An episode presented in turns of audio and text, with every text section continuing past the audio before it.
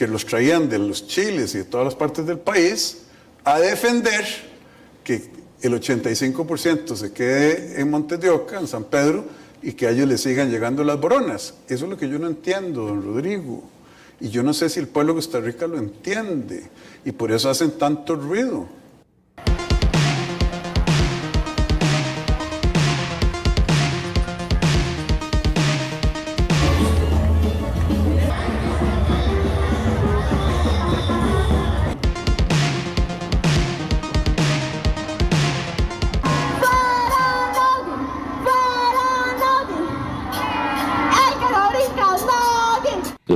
No se organizan.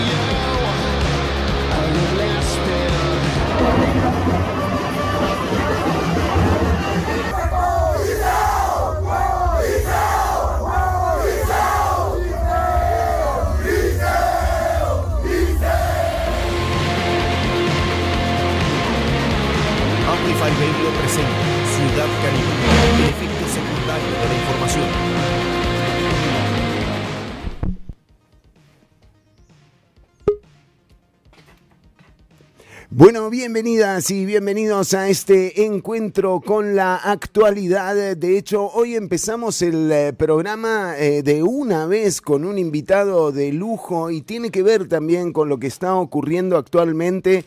Eh, vamos a tener con nosotras al economista y expresidente ejecutivo de la Caja Costarricense del Seguro Social, don Álvaro Ramos ya, eh, ya está con nosotras. Don Álvaro, bienvenido a Ciudad Caníbal, realmente un gusto tenerlo acá.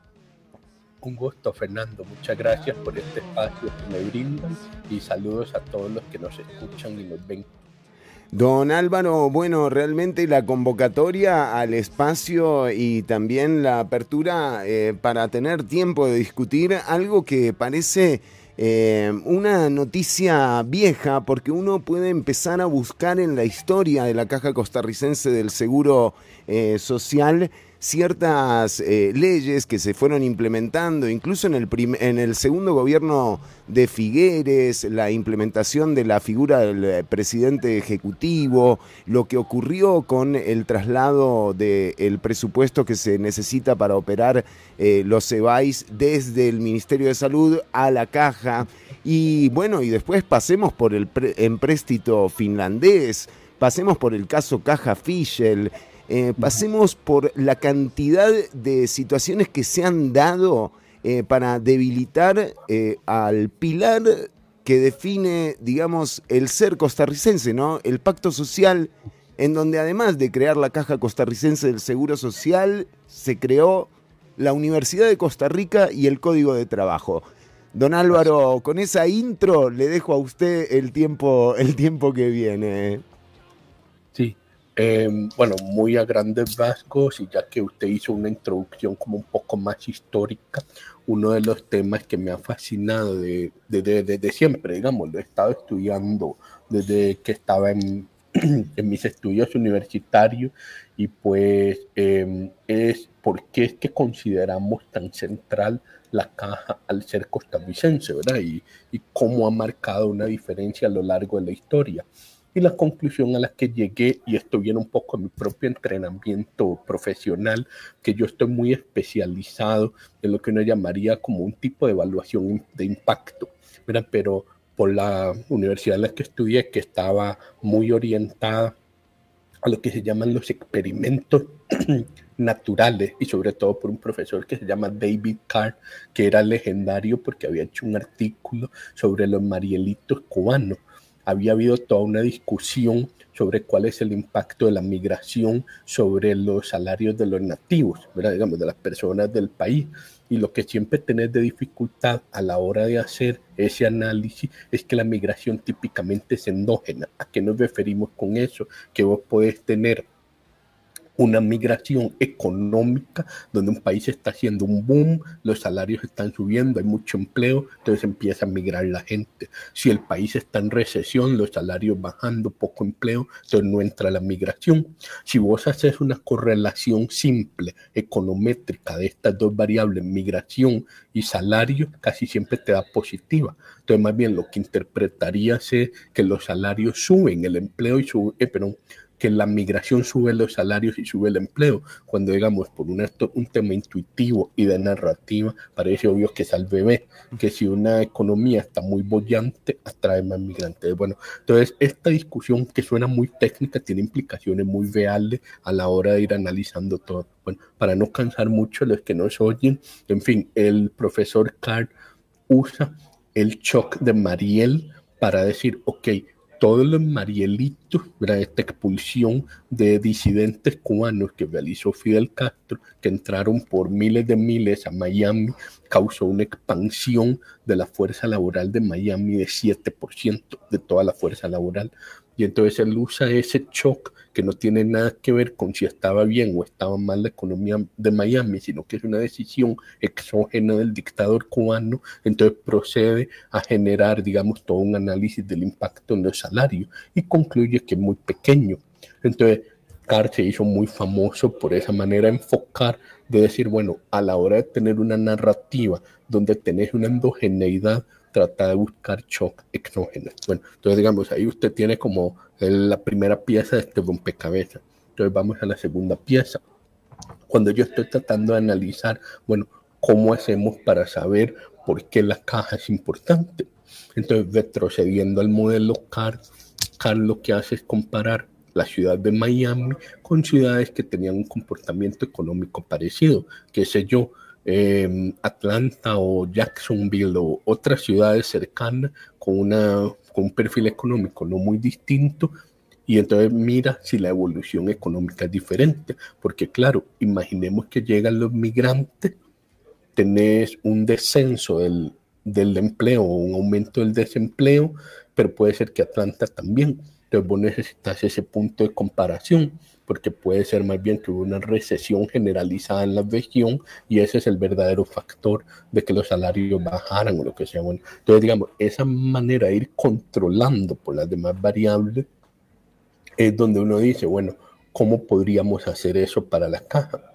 Por eso es muy importante analizar el shock y ver quién se parece a nosotros para ver este shock llamado caja.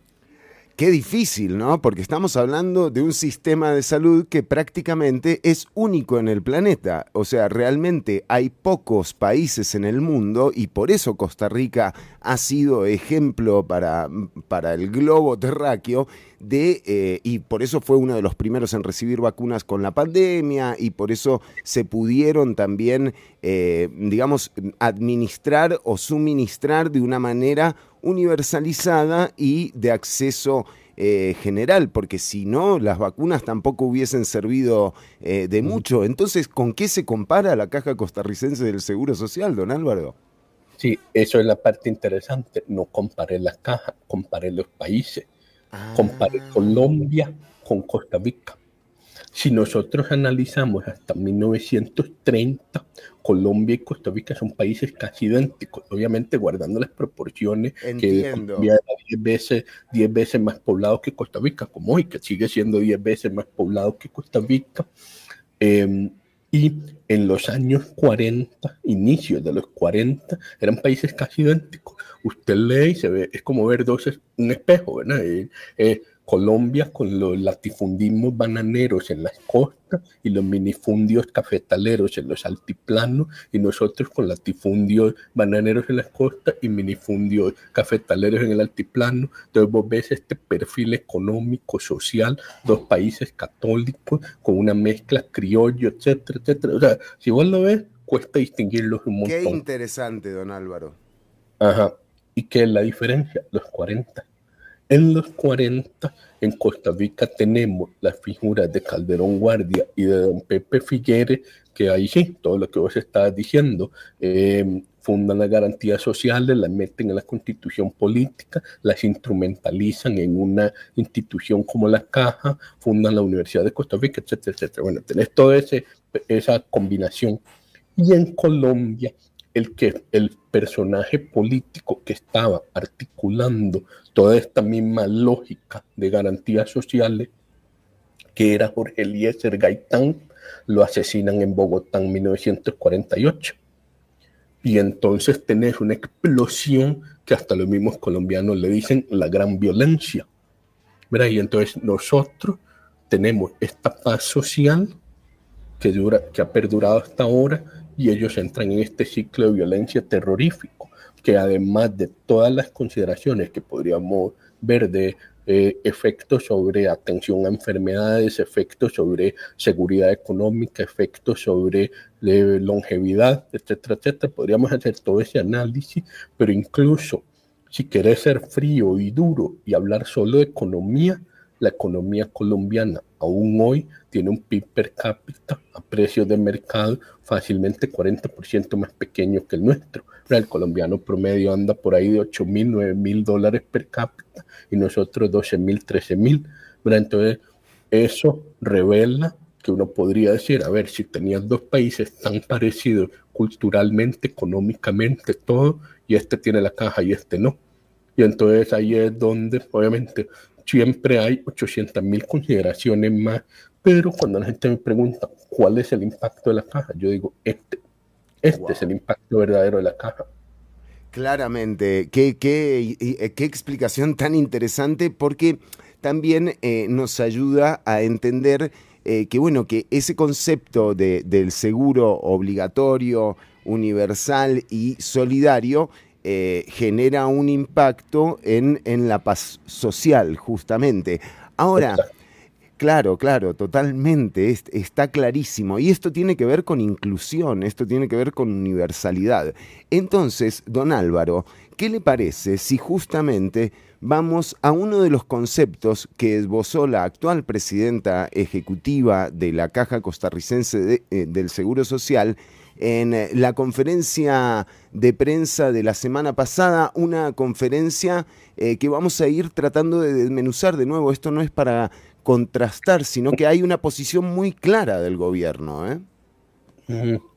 Vamos a escuchar lo que decía doña Marta. Con esto dicho, debo decirles que queda claro que la legislación actual del modelo de servicios de salud es financieramente, financieramente insostenible. Bueno, o sea, y es que de nuevo, esto se dice, pero lo que se hace al final es ir a la fiscalía con tres denuncias. Y esto en realidad es muy trascendente en términos de visión de la presidencia ejecutiva de la caja. Don Álvaro, usted fue presidente ejecutivo de la caja hasta que tuvo una desaveniencia con, eh, con el ejecutivo. Eh, quiero quiero que, me reflexione en torno a, esto que estamos viendo que está ocurriendo o que no, no está ocurriendo, pero que se quiere empujar a que ocurra.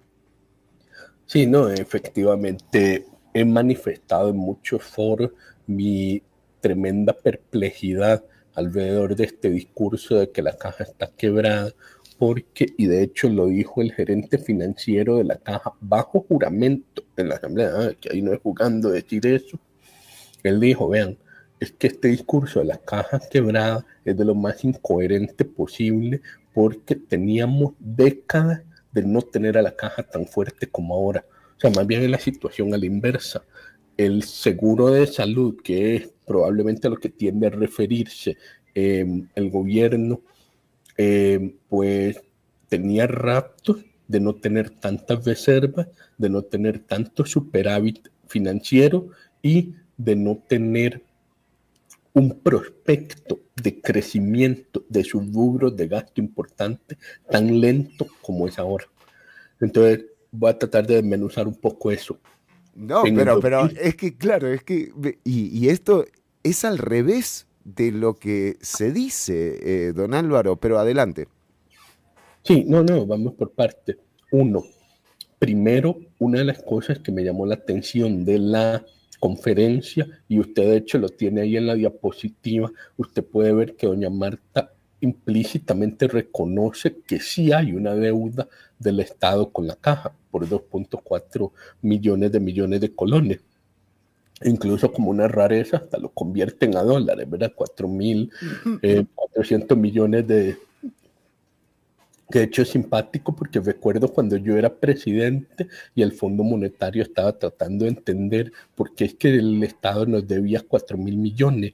Y claro, seguro por el tema cambiario, por un aumento en el monto, ya va por 4 mil 400 millones. Entonces seguro el Fondo Monetario está todavía más asustado ahora. Pero bueno, omitiendo eso, y ahora vamos a entrar en por qué esa deuda es una deuda, ¿verdad? Porque también creo que a veces la gente se confunde y cree que esa deuda es como un invento o pasar plata del bolsillo derecho al bolsillo izquierdo. No queda muy claro qué está pasando ahí, pero cuando uno entiende la naturaleza de la deuda, comprende por qué ciertas de las soluciones no son viables y por qué otras sí lo son. Pero bueno, ya vamos a entrar a eso. Lo importante que quería destacar ahora es que en esta, en esta presentación, y usted la tiene ahí desplegada, y para los que, nos, los, que nos oyen, es una diapositiva que dice, el gobierno, la caja le está pasando una factura al gobierno por 2.4 millones de millones.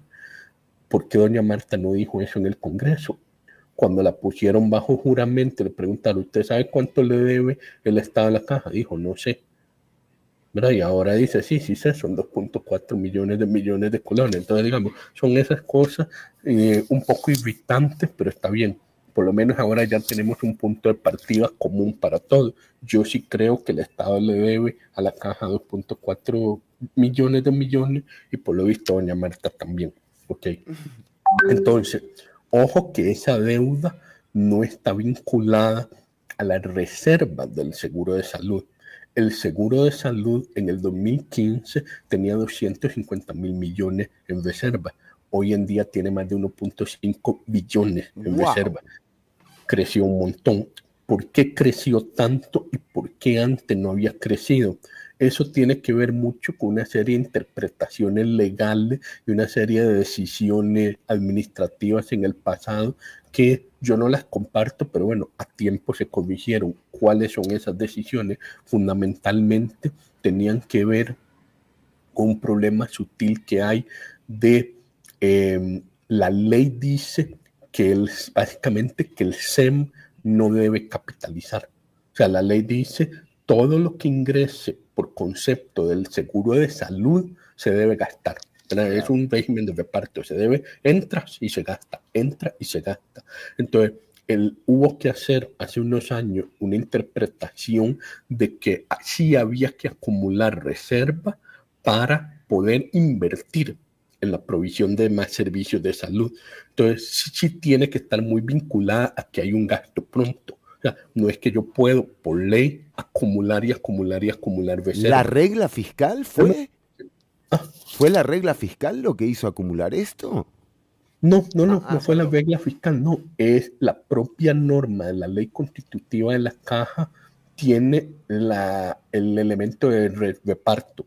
La, y esto de empezar a acumular reserva parece haber sido una decisión hace un par de juntas directivas que tomaron la decisión de queremos hacer un plan de inversión más agresivo, pero debemos acumular un poco de reserva para hacerlo. Claro, digamos, Eso, y eso me parece fantástico. De hecho, para mí... Si se hace, si se hace, si es solo para guardar en la buchaca, no.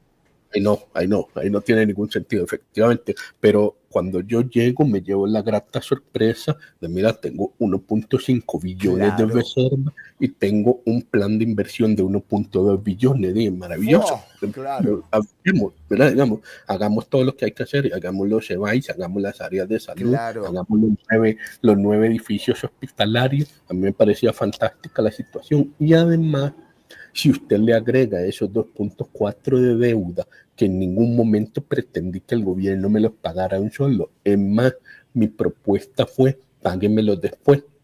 Usted baje la carga fiscal hoy, porque yo tengo el dinero, yo caja tengo el dinero, no necesito que me paguen hoy.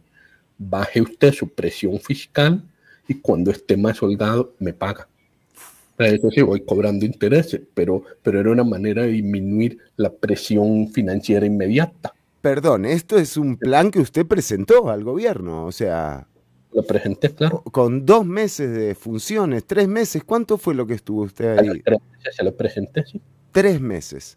No, porque es que, digo, hay que entender el entorno en donde, eh, o sea, realmente aquí se tienen que empezar a divisar, o sea, a, ver, eh, a visibilizar, perdón, las intenciones que hay detrás de cada acción, de cada comunicado, de cada cosa que se dice, ¿verdad? O sea, sí hay formas para resolver estos escollos que tiene la caja. Adelante, don Álvaro, perdón. No, es que particularmente una de las cosas que más perplejo me tiene, y voy a usar un lenguaje tal vez más incendiario del que normalmente uso, pero es que creo que es importante como para remarcar este punto, es la deuda ya por lo menos bastante bien fundamentada que tiene el Estado con la caja, esos 2.4 billones son tal vez como 6 puntos del PIB. Peso más, peso menos, digamos que son 6. Muy bien, la deuda global del Estado con todo el mundo es 60 puntos del PIB. Un montón de esa deuda se la debe a banqueros en Nueva York, banqueros en California y, ¿por qué no, banqueros en Costa Rica?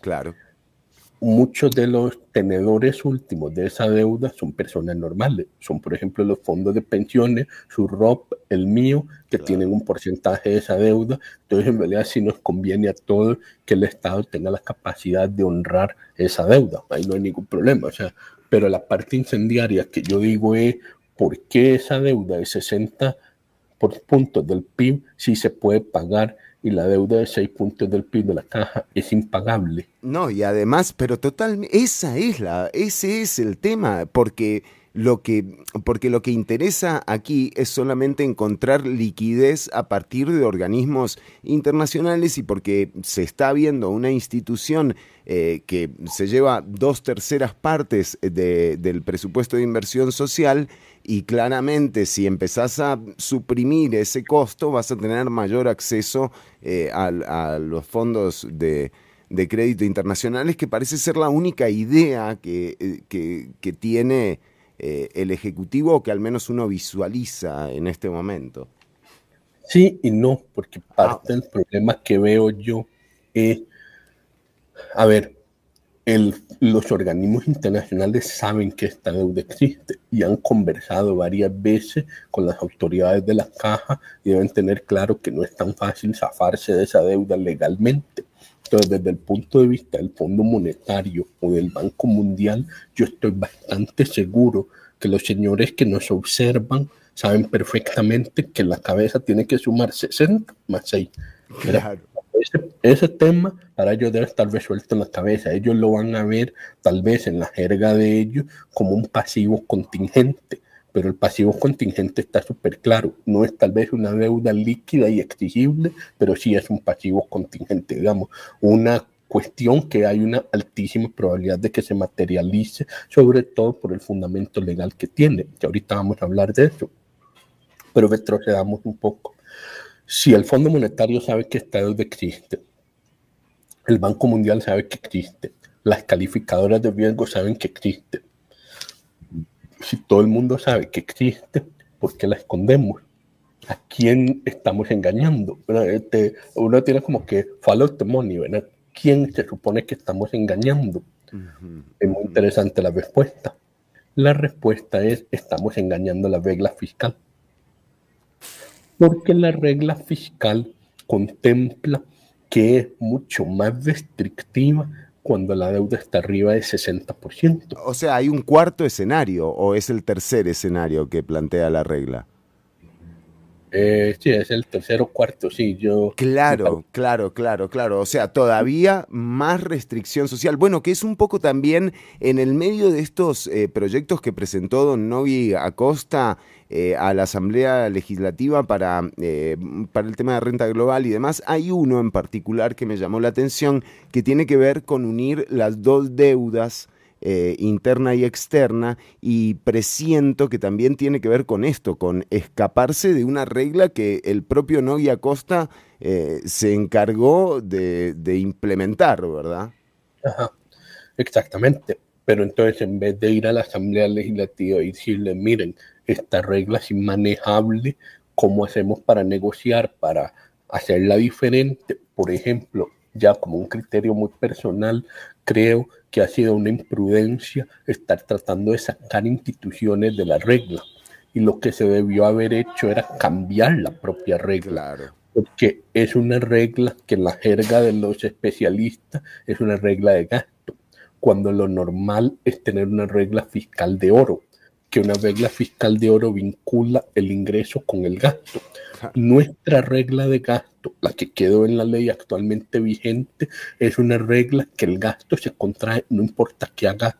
Vos podés ser el mejor recaudador del planeta, puedes conseguir muchísimos ingresos adicionales y no sirve para nada. Tenés que bajar el gasto sí y o sí. Entonces, de hecho, es una peculiaridad muy grande de nuestra regla. Yo he comentado que incluso la regla ya me cuesta digerirla así como está, pero lo hubiera entendido más si fuera una regla con una transitoriedad. O sea, si hubiéramos dicho, esta regla estará vigente los próximos 10 años mientras se sanean las finanzas. No me hubiera gustado mucho, pero lo hubiera entendido más, pero no tiene fin. Es una regla que en teoría, y esto es un comentario que le hago a la gente, haga el ejercicio matemático, llévenlo al infinito sea, llévelo a 100 años, llévelo a 150 años, el gasto público se haría 0% del PIB, por definición.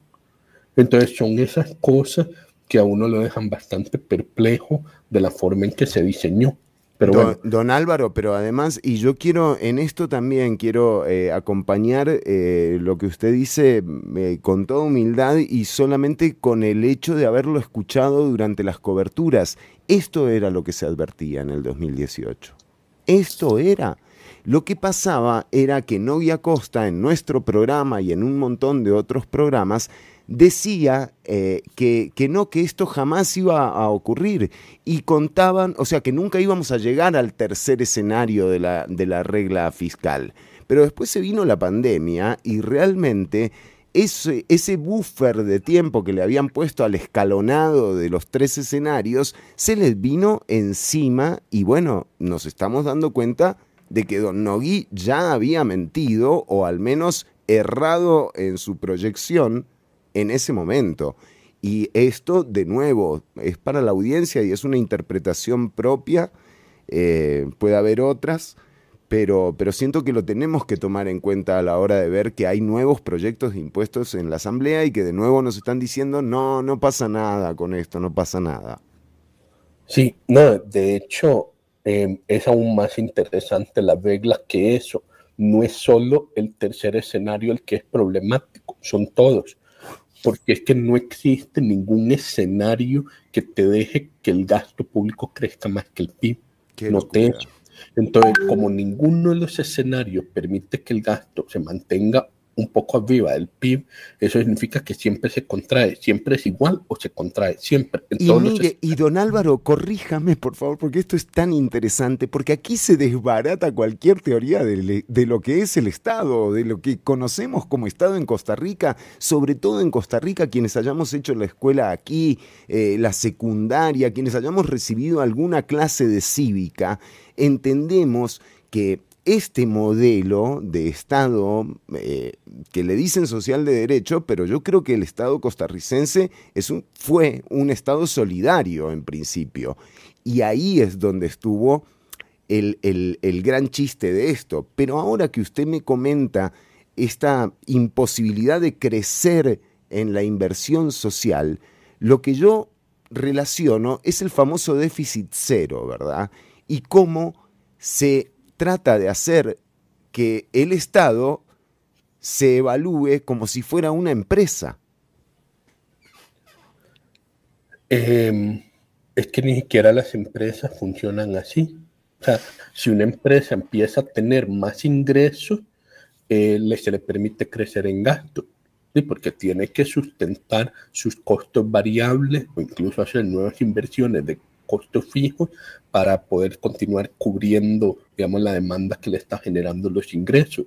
Entonces, de alguna manera, para mí lo que es muy peculiar de todo esto es que todavía en una empresa, volvemos a la pregunta inicial, permitís una regla de oro. O sea, tal vez efectivamente en su curso ordinario evitas que una empresa tenga más gastos que sus ingresos. Esa parte está muy normal, pero es que aquí no hay ninguna discusión de ingresos. Usted lee la regla fiscal y no se habla en ningún lado de ingresos, es puro, puro control de gasto vinculado a la deuda. Obviamente, en caso de que haya muchos ingresos, la deuda baja, porque vas a pagarla muy rápido y en teoría vas a escenarios menos restrictivos. Pero entonces caemos en lo que le acabo de comentar. Le hace todos los escenarios, en ninguno se permite que el gasto crezca más que el PIB. Entonces eso significa que no importa cuán sanas estén tus finanzas, el gasto siempre se contrae o se mantiene igual, que eso a mí me parece una gran anomalía en la redacción de esa regla. Pero bueno, ya hemos hablado mucho de la regla y sobre todo la regla no aplica a la caja. Y usted me va a decir por qué no aplica a la caja. Esa parte es bastante simpática. Piensa en un banco. Usted guarda su dinero en el banco, en su cuenta corriente bancaria y un día va a retirar. Y le dice, no, mire, es que este es el banco público XYZ. No puede retirar la plata porque estamos bajo la regla fiscal. Y usted va a decir, ¿cómo se le ocurre? Mi dinero, de mi, mi dinero. Es exactamente igual con la caja. Claro, se basa en la confianza de los, eh, de, bueno, de los usuarios en realidad. Sí, pero más que la confianza de los usuarios, es una conceptualización de que el gasto, sobre todo en el IVM más obvio, pero el CEM es igual, el gasto que está haciendo el IVM de pensiones es esencialmente una gestión de dinero de terceros, que es un ingreso diferido y que se debe devolver. Por eso hago la comparación a las cuentas corrientes de un banco. O sea, el dinero que maneja el banco no es un gasto del banco entendido como tal, es el dinero suyo que lo que sí se parece más a un gasto serían los gastos administrativos del banco y es igual en la caja. Los gastos administrativos de la caja, conceptualmente uno podría decir, a eso sí les puede aplicar algún tipo de regla fiscal, pero es tan enredado hacer esa sutileza que se prefirió simplemente no tenerlo bajo la regla fiscal, porque de todas maneras eh, el IVM particularmente muy eficiente, su rango de gasto sobre lo que devuelve a la población es súper bajo. El último número que había visto era como 3.2 y ya y se considera 3, 3.5 un buen estándar a nivel internacional. Entonces, claro, ahí es donde usted dice, eh, ¿cómo le vas a poner una regla fiscal a las pensiones? Si es el dinero suyo que usted ahorró toda su vida y que hay que devolvérselo cuando corresponde. Pero entonces por eso fue que los diputados sabiamente dijeron, claro. el IUM no puede estar en la regla fiscal. Lo interesante fue que después hubo un sala cuartazo donde unos diputados cuestionaron esto y dijeron, si queremos que el IUM esté en la regla fiscal. En la sala cuarta les dijo, no solo el IUM debe ser exento de la regla fiscal, sino que también el SEM. Esa yo honestamente no la hubiera visto venir, pero bueno, dado que lo hicieron, eso lo que implicó fue que toda la caja está exenta de la regla fiscal. Y, adelante, don Álvaro, adelante. Entonces usted me va a preguntar, si está exenta la regla fiscal, ¿Por qué es que hay tanto control de los gastos? Porque es que yo le acabo de decir que hacia el futuro uno puede ser muy optimista de que los, los gastos van a estar controlados a futuro. La razón no es por la regla fiscal, la razón es por las reformas en las anualidades y luego las reformas que se dieron en el fortalecimiento fiscal, en la ley de fortalecimiento fiscal y después eh, la, ley de empleo público congeló todavía más los salarios hasta que se instauren los nuevos salarios globales. Entonces, este combo de reforma básicamente ha congelado los salarios en los últimos años y hacia el futuro es probable que los mantenga muy, muy planos. Como históricamente los gastos del seguro de salud son entre 65 y 70% gastos de salario, evidentemente si yo aplano el crecimiento de los salarios, aplané muchísimo mi crecimiento de la masa de gasto. Porque en qué otra cosa van a aumentarme los, los gastos? ¿Me van, a, ¿Me van a aumentar medicamentos? Tal vez, pero no va a ser tanto me van a aumentar en inversiones, tal vez, pero más bien la gente va a estar contento. Un montón de hospitales nuevos, EVAI nuevos, todo nuevo y súper bien. Eso no, va, eso no va a enojar a la gente. O sea, lo que enojaba a la gente, que era esta imagen de un vagabundo administrativo, que no es tan verdadera, pero, pero yo sé que esa es la caricatura en la cabeza. La señora que come papaya, ¿verdad? La que, la que Totalmente. ese, ese prejuicio, esa estigmatización eh, a la que han ayudado incluso gente digo, eh, que inocentemente estigmatizó eh, esta, esta función eh, cuando, cuando en algún momento también, de nuevo, en Costa Rica esa era la diferencia, o sea que teníamos eh, un, empleo público muy fuerte, muy consolidado y era dinamizador de la economía y distribuidor de la riqueza, como lo dice la Constitución, eh, que tienen que ser los salarios y no esto de congelar salarios, porque es que además, don Álvaro, cuando uno escucha que los salarios están congelados ya desde hace mucho tiempo, em, uno dice, bueno, eh, ¿qué pasó con las ganancias de las empresas en pandemia? Porque hubo empresas que realmente les fue bien durante la pandemia. ¿Qué pasó con todo esto? ¿Por qué a esta gente se la deja ganar? ¿Qué pasa con las exenciones? Eh, ¿Qué pasa con todo esto que económicamente vemos? Eh, que, que, parece de otra época también, ¿no? Porque hay que adaptarnos también a lo que nos está pasando como sociedad. Eh, perdón que le adhiera esos, esos comentarios, pero son pequeñas reflexiones que, también me parece humildemente importante compartir. No, claro, eh, tal vez en efecto yo trato de conversar con empresarios y escuchar a la gente, eh, gente común y corriente que, que sigue molesta con el tema del gasto público. Y para mí es muy simpático porque y yo tal vez en esto, si me permite jerga, como vengo mucho del tema econométrico, estadístico, a mí me fascina el concepto de teorema de Bayes, ¿verdad? Y lo que uno llamaría las actualizaciones bayesianas. Explíquenos, por favor, eh, don Álvaro. Sí, tal vez, a ver, eh, se puede usar para todo, pero mi ejemplo clásico favorito es este. Suponga que usted tiene una enfermedad que le da a una en 100 personas y suponga que tiene un test que comete error una de cada 100 personas. Yo le hago el test a usted, ¿verdad? Yo, yo te digo, este test tiene un 1% de error. Salís enfermo. ¿Cuál es la probabilidad que realmente estés enfermo? Entonces, cuando aplicas el teorema de Valle, ocurre algo muy simpático. Si yo le aplico el test a muchas personas, em, de, de, todas las personas sanas, una me va a salir enferma falsamente, porque el, el test comete el error uno de cada 100.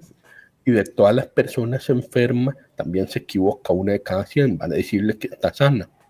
Pero entonces cuando yo hago la, la contrastación y sumo todo, como solo una de cada 100 personas está enferma, resulta que su verdadera probabilidad de estar enfermo es apenas 50%, a pesar de que te dije que el test era, 99%, que solo tiene un error, solo tiene un error de cada 100.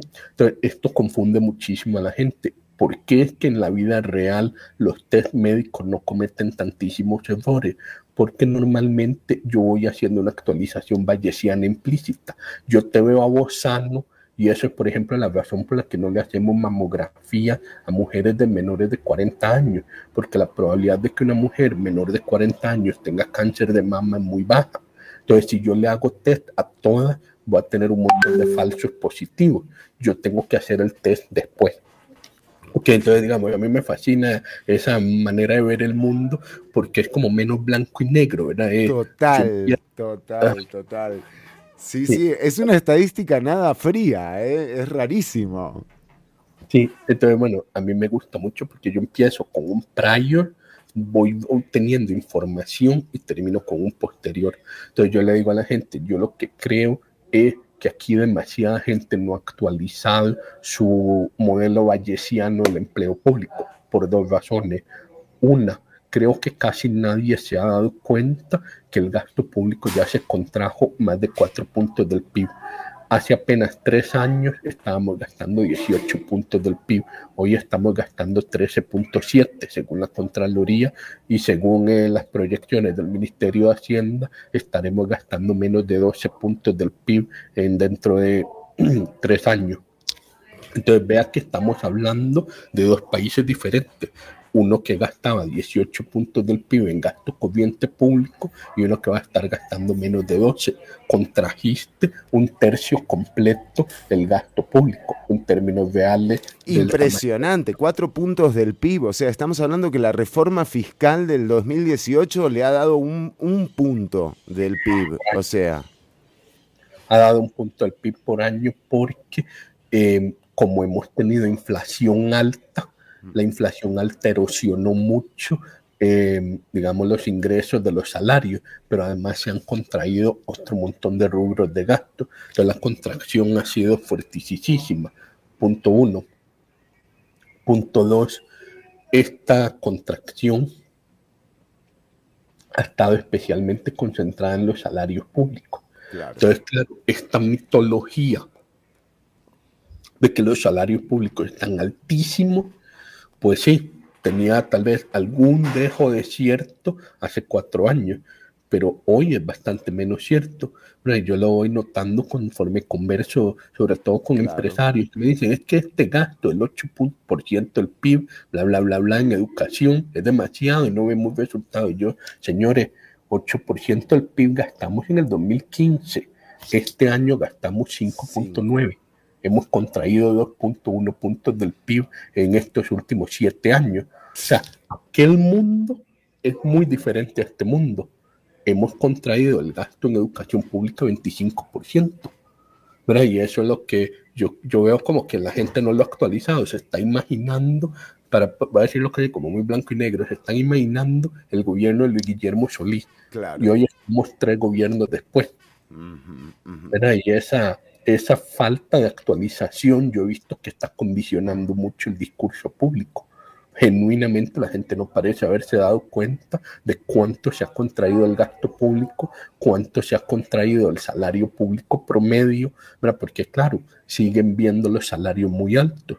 Entonces sigue habiendo el famoso profesor de la UCF que gana 10 millones, catedrático, etcétera, etcétera. Sí, ese todavía existe, pero claro, incluso ese señor esos 10 millones que los está ganando desde el 2015, en el 2015 eran equivalentes a mucho más dinero que hoy.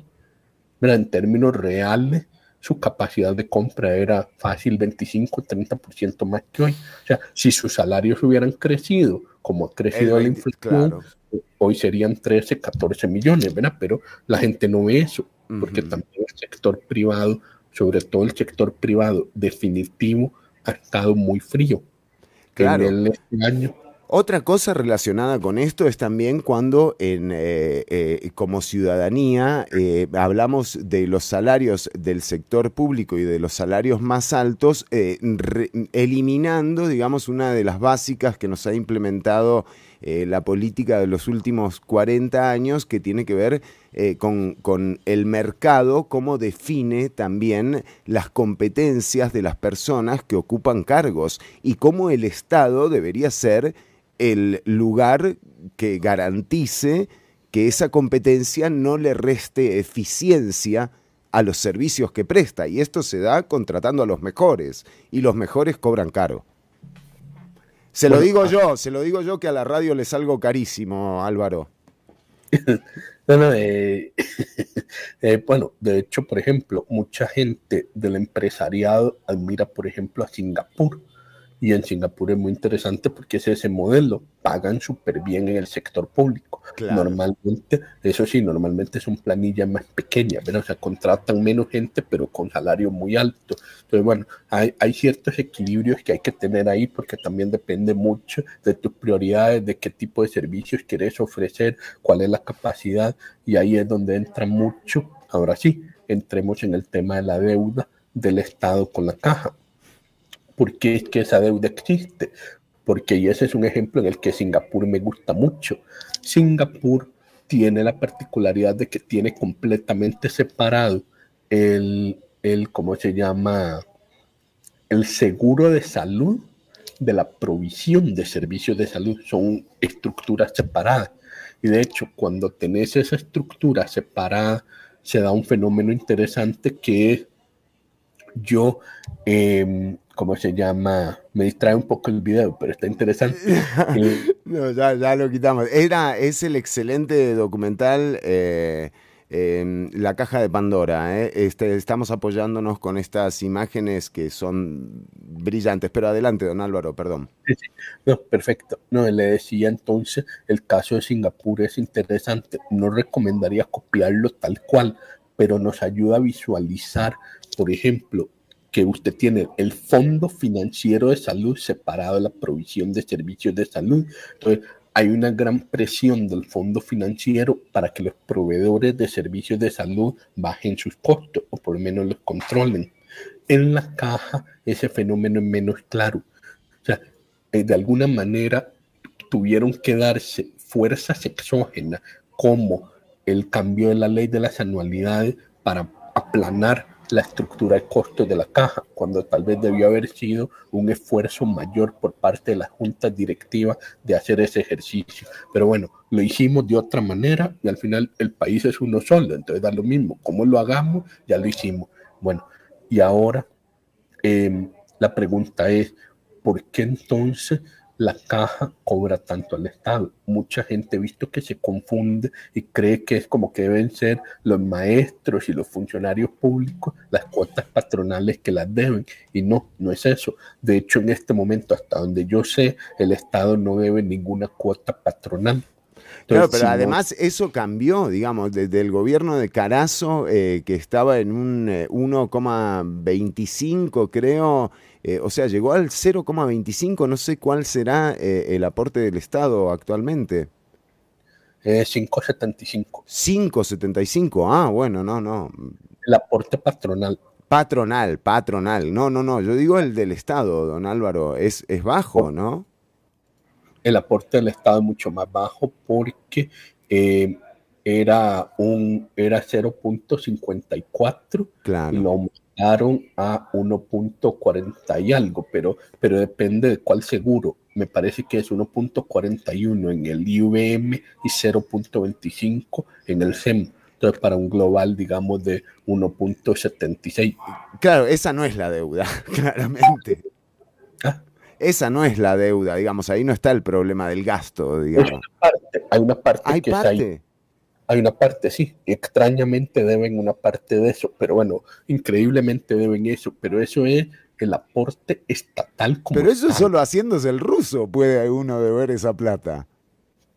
Pero ¿cómo va a salir esa plata? ¿Qué? Digo que es deber esa plata por parte del Estado es como hacerse el tonto, ¿no? O sea, como no, no, no, eso no, o sea. Vamos, usted lo dijo, sí, básicamente se están haciendo los tontos. Ellos saben perfectamente que esa plata se debe, pero además hay que entender que, y esto es importante, bueno, me parece que usted tiene vínculos con el Cono Sur. Entonces usted sabrá que en muchos países del Cono Sur existen dos hospitales. Usted tiene el Hospital del Seguro Social y tiene el Hospital del Ministerio de Salud. Y entonces usted tiene una estructura súper ineficiente porque todo el mundo sabe que la gente con plata eh, cotiza y va al hospital del Seguro Social y la gente pobre tiene que resignarse a ir al hospital del Ministerio de Salud. En el mejor de los casos, en el mejor de los casos, eh, don Álvaro. Sí, sí. Ah, si no fue bien, van al hospital del Ministerio de Salud. Entonces, esto es muy importante porque usted se dará cuenta que en Costa Rica no hay hospitales del Ministerio de Salud. ¿Por qué? Muy sencillo, porque por vía legal y normativa se tomó la decisión de que era ineficiente tener dos sistemas hospitalarios y decidimos tener solo uno, el de la caja. Pero el acuerdo bastante explícito es el Estado asume la responsabilidad de reembolsar la atención de toda persona no asegurada que cumpla con ciertos Solidario, el esquema solidario del seguro social. Es una de las partes del esquema solidario, porque también el seguro social es solidario intrínsecamente. Claro. O sea, son dos partes, porque una cosa es cuán solidarios somos los asegurados entre nosotros, como asegurados, que por ejemplo, si yo gano muy bien, pago un montón, pero me atienden igual que si soy un peón agrícola que gana el salario mínimo. Si tengo una afectación del corazón, a mí me operan igual que al peón agrícola. Entonces, digamos, hay una solidaridad en el sentido de que todos contribuimos un porcentaje de nuestro salario, pero a la hora de recibir el, el servicio médico no hay diferencia. Entonces, esa parte entre los asegurados, pero además está una solidaridad, por así decirlo, a nivel estatal, que fue que el Estado dijo, bueno, yo no quiero que la gente que no ha podido asegurarse, particularmente si son niños, yo no quiero que los niños se les niegue la atención. La salud en Costa Rica es universal para los niños. Extrañamente no lo es para los adultos, pero sí lo es para los niños. Entonces, todo niño, estén sus papás asegurados o no, todo niño recibe atención de salud, sea en el EBAI, sea en los hospitales regionales o sea en el Hospital Nacional de Niños. Entonces, vea qué importante. Claro. Se atiende a los niños. Cada niño por mes cuyos papás no están asegurados cuesta más o menos 40 mil colones mensuales. Eso es lo que cuesta. Entonces, cada niño son medio millón anuales la deuda del Estado solo por concepto de atención de niño no asegurado ya era, la última vez que lo vi, 640 mil millones. ¿Cómo? No, no, no. Es claro. Cuando, entonces, cuando la gente me dice, ¿pero qué es esta deuda del Estado? Es esto. Es eso, claro. Esto es niños cuyos papás no los aseguraron pero con toda la generosidad del mundo se reciben en los EBAI, se reciben en el hospital de niños, pero a alguien hay que cobrarle esa atención. Imagínese lo que sería si la caja dijera, no, pero usted no está asegurado, usted no lo puede atender. Bueno, pasa, pasa muchísimo en el mundo, lo vimos de nuevo teniendo una pandemia y entendiendo que tampoco nada nos exime de que tengamos otra, por ejemplo, el año que viene o cuando sea, o en cinco o en diez años, pero que no hay una garantía de que no nos vuelva a ocurrir eh, algo así, bueno, eh, entendemos, digo, como población, la relevancia que tuvo el, el hecho de tener un sistema de salud que que es solo un sistema de salud y no, como bien lo marcaba don Álvaro, estas cuestiones que ocurrieron eh, de escenas lamentables que vimos de Estados Unidos, eh, donde iban apilando los cadáveres en containers de trailers o en Ecuador, donde tenían que prenderle fuego a los cajones de madera apilados en, eh, en fosas comunes. Eh, y es que de eso estamos hablando aquí. Por eso, eh, por eso no está mal exaltarse cuando uno escucha a la presidencia ejecutiva de la caja decir que este sistema, que este modelo de universalización y garantía de acceso a los servicios de salud no sirve, dice que no va, que está quebrado. Entonces indigna, don Álvaro. No, ahora sí, vamos aterrizando algunas de estas ideas.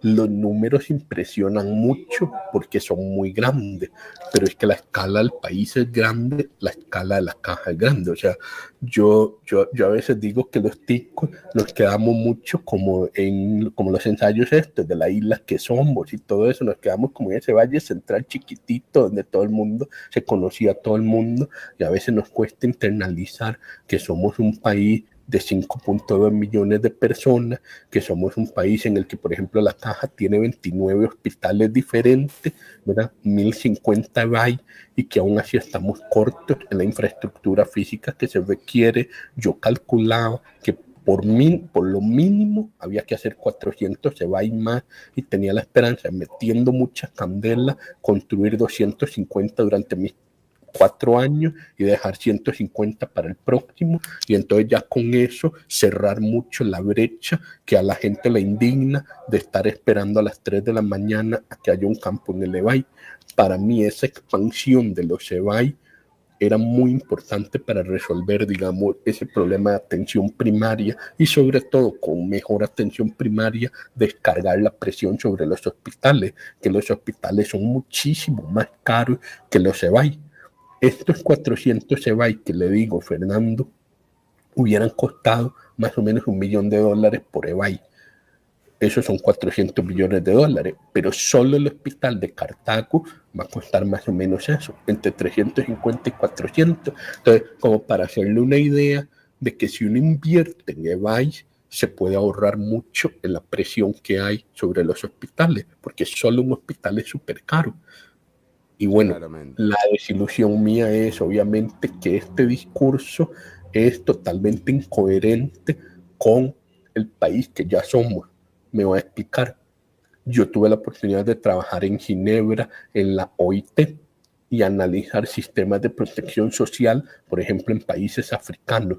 Y es una cosa tremenda que uno dice, ¿cómo levantamos este país? O sea, países en los que la cobertura formal de la protección social es 5 o 10% de la población.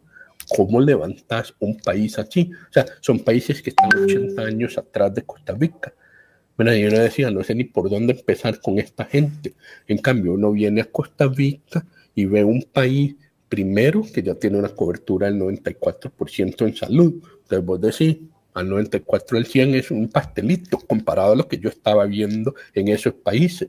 Segundo punto, el nivel de ingresos de Costa Rica, 12 mil, 13 mil dólares per cápita, precios de mercado, es un nivel de ingresos que en mi criterio ya te da un acomodo donde la mayoría de estas decisiones son más políticas que económicas. Realmente vos vas a un país como Haití, un país como Mozambique, como Malawi, son países donde todavía están en un nivel económico, ya no es realista pretender digamos, en el corto plazo una buena cobertura de salud. O sea, hay que hacer un esfuerzo tan grande de hacer una consolidación productiva, de generar la masa crítica de enfermeros, médicos, etcétera, etcétera, para ir generando una cobertura de salud que es extremadamente complicado hablar de eso, pero Costa Rica no es así.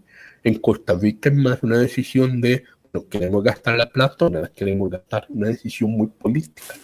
A veces la gente lo desconecta.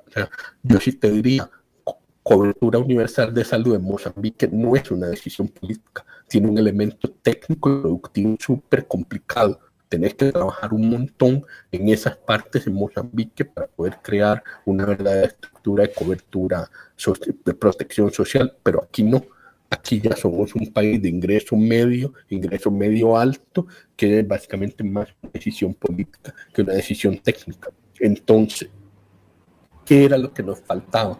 Mis cálculos eran los siguientes. Hoy los compromisos legales del Estado son más o menos 1.1 puntos del PIB de esos compromisos legales, el Estado no está cumpliendo con 0.6 puntos del PIB, 0.5, 0, más o menos medio punto del sí, PIB. Sí, la mitad. como la mitad. No paga la mitad. No paga la mitad. Y eso fue como unos 250 mil millones de colones solo el año pasado. Pero entonces en el 2022, todo eso es plata.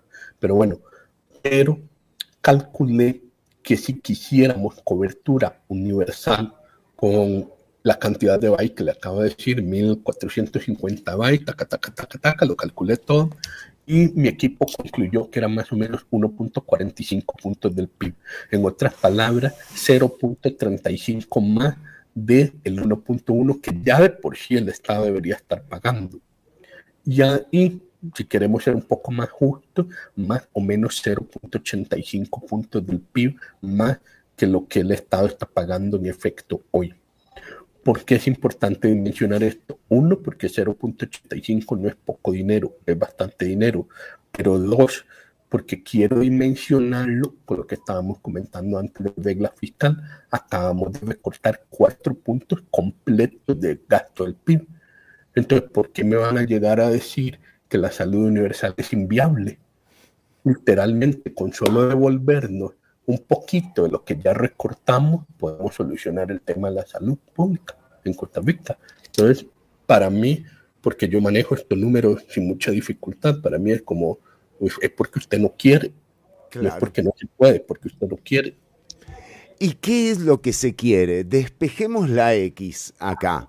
Eh, ¿Qué es lo que se busca eh, con esto? Obviamente eh, hay un beneficio que puede haber o no en términos de qué tanto beneficio tendría eh, la salud privada. Bueno, yo lo cuestionaría sobre todo con eh, con datos que nos han dado también Juliana Martínez eh, de cómo el acceso a la salud privada tampoco, viste, es como que no hay listas de esperas en la salud privada. O sea, eh, quien tiene los 29 hospitales y los CEBAIS es la caja costarricense del Seguro Social, es mucho... más estructuralmente mucho más sólida que cualquier Em, hospital privado realmente. O sea, hay recursos que funcionan a partir de, un de una centralización de la atención de la salud y esto realmente se lo desearía cualquier gobernante en el mundo.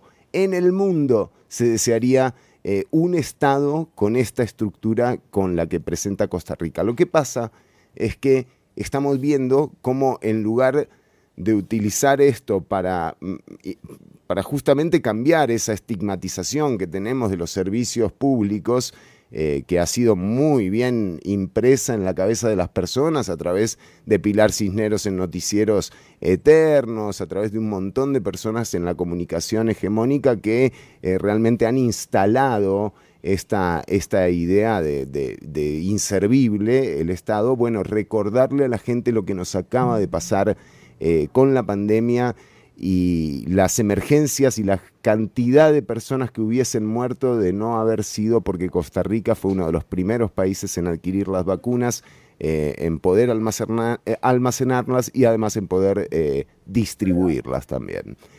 Don Álvaro, nada, yo sí quisiera en, la última parte de, de esta entrevista entender entonces por los números que usted me presenta, cuando uno ve lo que ha ocurrido eh, en los gobiernos eh, de, de, del pasado, ¿no? lo que ha ocurrido con los empréstitos, con el préstamo finlandés, con el préstamo español, Estamos hablando de 80 millones de dólares, de gente que cobró comisiones, en el caso de la gente de Fischel, cobraron comisiones por 9 millones de dólares, equipo que en algunos casos se demostró que estaba totalmente obsoleto. Todos estos, er, todos estos escollos que se ha encontrado la caja desde su fundación hasta ahora, que creo que es el más evidente de todos, porque nunca ningún otro gobierno se había animado a decir lo que ha dicho este poder ejecutivo, ¿verdad? O sea, realmente decir que la universalización del servicio de salud es inviable y es como que, viste, si en, si en tres años se sigue llamando Costa Rica, nos encontramos en la fuente de la hispanidad, don Álvaro, a celebrar, porque realmente, o sea, yo estoy en, esa, en ese nivel de asombro. Se murió el país que yo conocí si esto realmente sigue su curso, ¿verdad? Sí, eh, reitero mi confusión absoluta porque además, eh, pues una de las cosas que lo desorienta uno mucho es que hay un montón de disposiciones constitucionales, legales, o sea, que ellos tengan como, que es lo que yo interpreto, que ellos tengan una visión diferente del pacto social es válido, pero ellos son el poder ejecutivo, ejecutan las leyes, o sea, por algo se llama poder ejecutivo, ejecutan las leyes. Y, y, entonces a mí, me, a mí lo que me queda es un sinsabor de, bueno, si usted cree eso, vaya y cambie las leyes, a ver si se las pasan, no van a pasárselas. Y entonces es como este doble juego donde me parece que hay un ejercicio muy fuerte de legitimación de la institucionalidad. ¿Con qué fines es más difícil saberlo. Una, hay muchas maneras de interpretarlo. Una de las más obvias, así como ya viéndolo de atrás para adelante, una de las más obvias es que quizás se sienten en considerable riesgo legal entendido por riesgos penales de, desde la campaña, por todo lo que ha trascendido que hicieron durante la campaña, el manejo del fideicomiso. Y entonces esa sensación de riesgo legal desde el origen ha provocado, y obviamente, evidentemente son personas con un apetito alto por el riesgo, han dicho, hago, como, como dicen, doblo la apuesta, ¿verdad? O sea, ya aposté, perdí, entonces mejor doblo la apuesta a ver si me sale.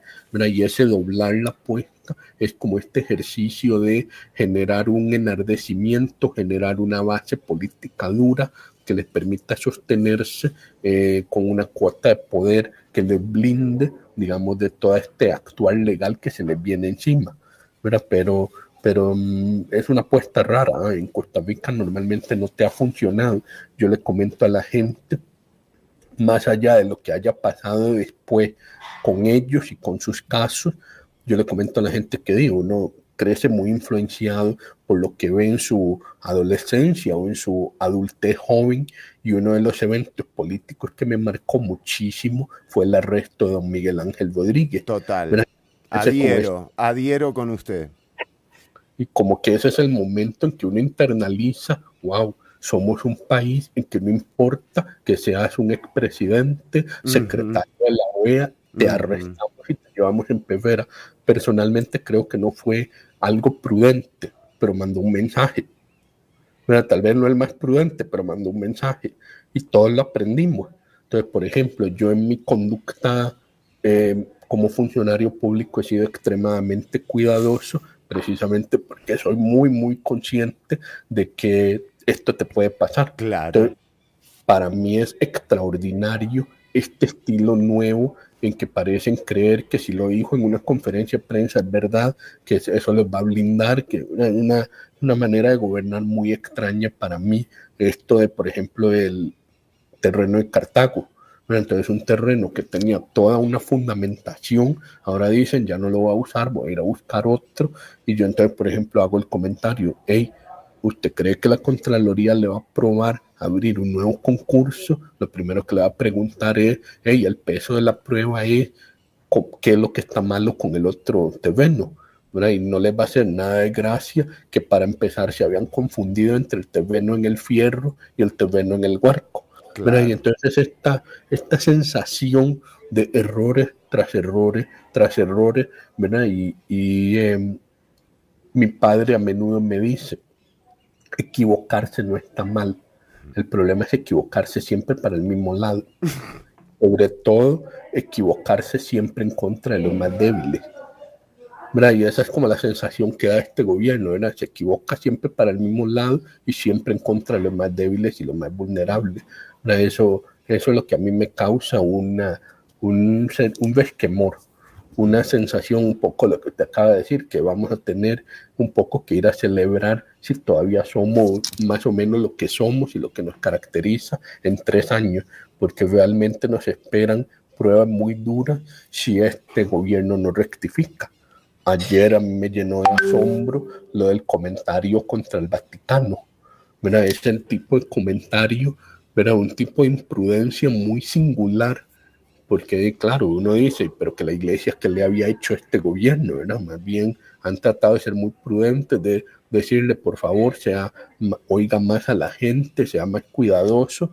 Eso es lo único que han dicho hasta donde yo, y aún esa prudencia ya les costó, eh, digamos, una grosería innecesaria de parte del presidente, ¿verdad? Y eso, ¿qué es lo que está tratando de hacer?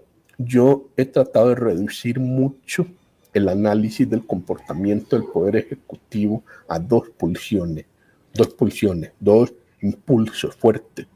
Em, el primer impulso es súper obvio, digamos, está, creo que, creo que cualquier persona lo ha visto y es el deseo de centralizar poder. Sí, el super, el super yo. El super yo, sí, ese deseo centraliza el poder. Todas estas instancias de pensamiento independiente, de posible gérmenes o focos de poder independiente del poder centralizado ejecutivo, pues entonces procura aplastarlo.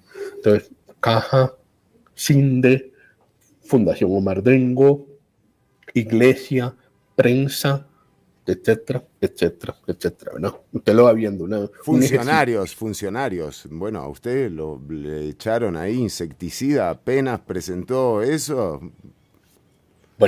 Digamos, en general, un rechazo muy fuerte a el pensamiento independiente y que no responda directamente al, a este ejercicio centralizado del poder. Además que ese, para todo el mundo es obvio. Hay un segundo fenómeno que yo siento que no es tan obvio e inmediato y yo he procurado como subrayarlo. Normalmente, en la lógica política costarricense y mundial, pero en la costarricense en particular, hemos procurado que el que tiene la autoridad tiene la responsabilidad. ¿Mm? Esto es muy importante. Entonces, descentralizamos mucho, pero también descentralizamos la autoridad.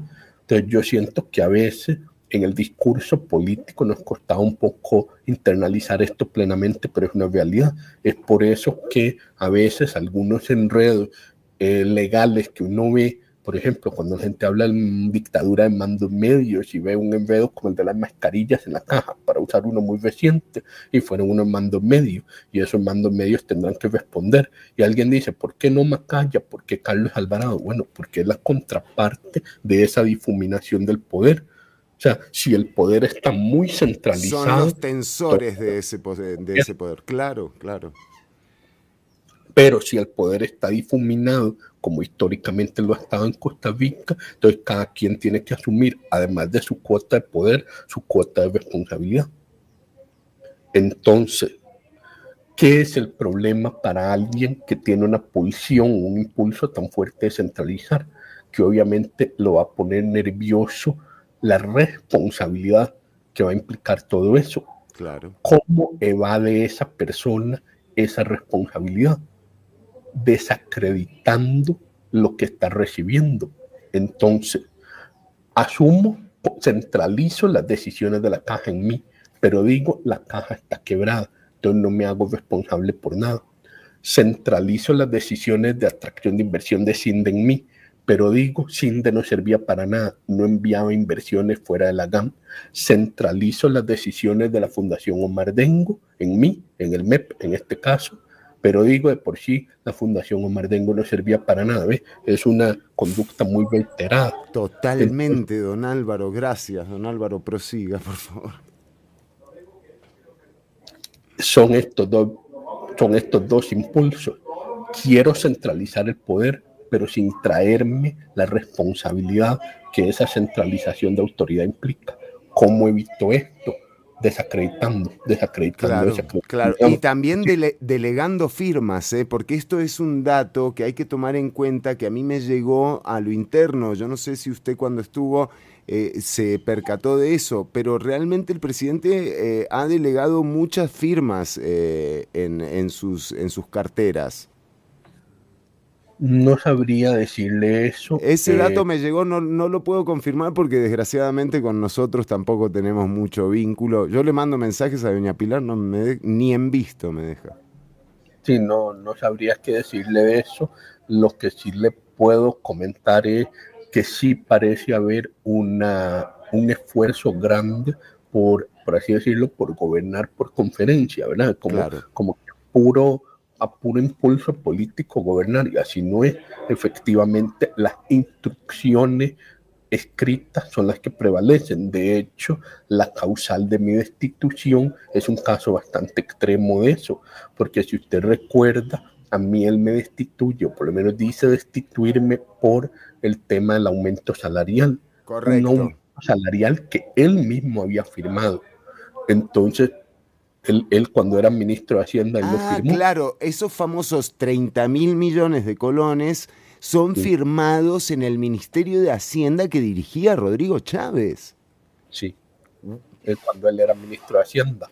Entonces, eh, eso es muy fácil de verificar. Usted puede ver el decreto presidencial de Carlos Alvarado con la firma de don Rodrigo, decretando el aumento salarial de los 7.500 colones que en el caso de la caja, como son tantos funcionarios y como habíamos acumulado tres años, entonces se convirtieron en 30 mil millones. En realidad son 10 mil millones por año. Era el 2020, pero Sí, 2020, 2021 y 2022 eran tres años juntos. Entonces, ¿cuál es el punto de esto? Que em, yo lo, como se lo digo a la gente, vean, lo que me pasó a mí es como que usted, su jefe, le escriba un email y le diga, mira, por favor, pintame la pared, la pared este de la oficina de azul. Y vos llegás y pintaste la mañana del lunes la pared este de la oficina. Llega el jefe al mediodía y dice, ¿qué, ¿qué diablos acabas de hacer? Te dije que no pintara la pared este de azul. Y una señora, aquí hay un email que dice que, que yo pinte la pared este. No, eso no era lo que yo quería. Ve a ver cómo me la dejas como estaba antes. Claro, pero en el caso de la pared, pero en el caso del aumento y de, y de esta cantidad de plata, además usted me imagino que tuvo que hacer un estudio, o sea, de, de dónde sacaba la plata. Y, y por cierto, eh, porque a usted le, le, reclaman que esa plata no existía.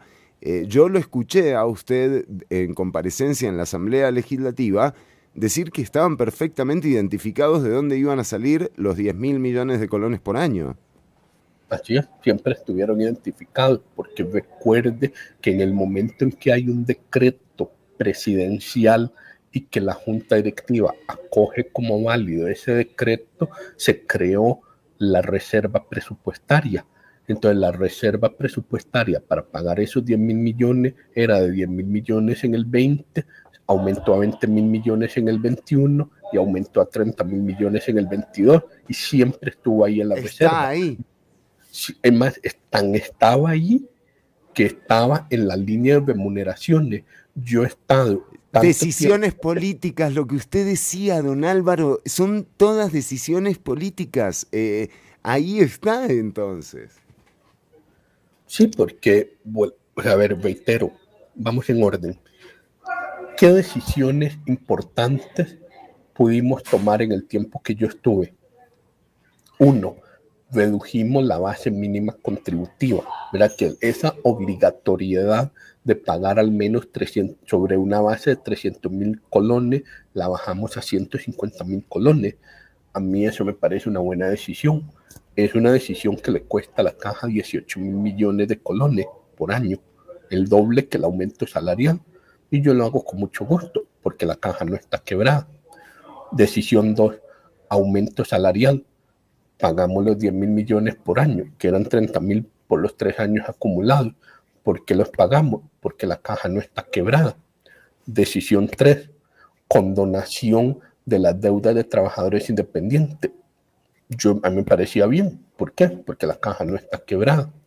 Decisión 4, ley de modificación de la prescripción de las deudas de trabajadores independientes de 10 años a 4 años a mí me parecía súper bien.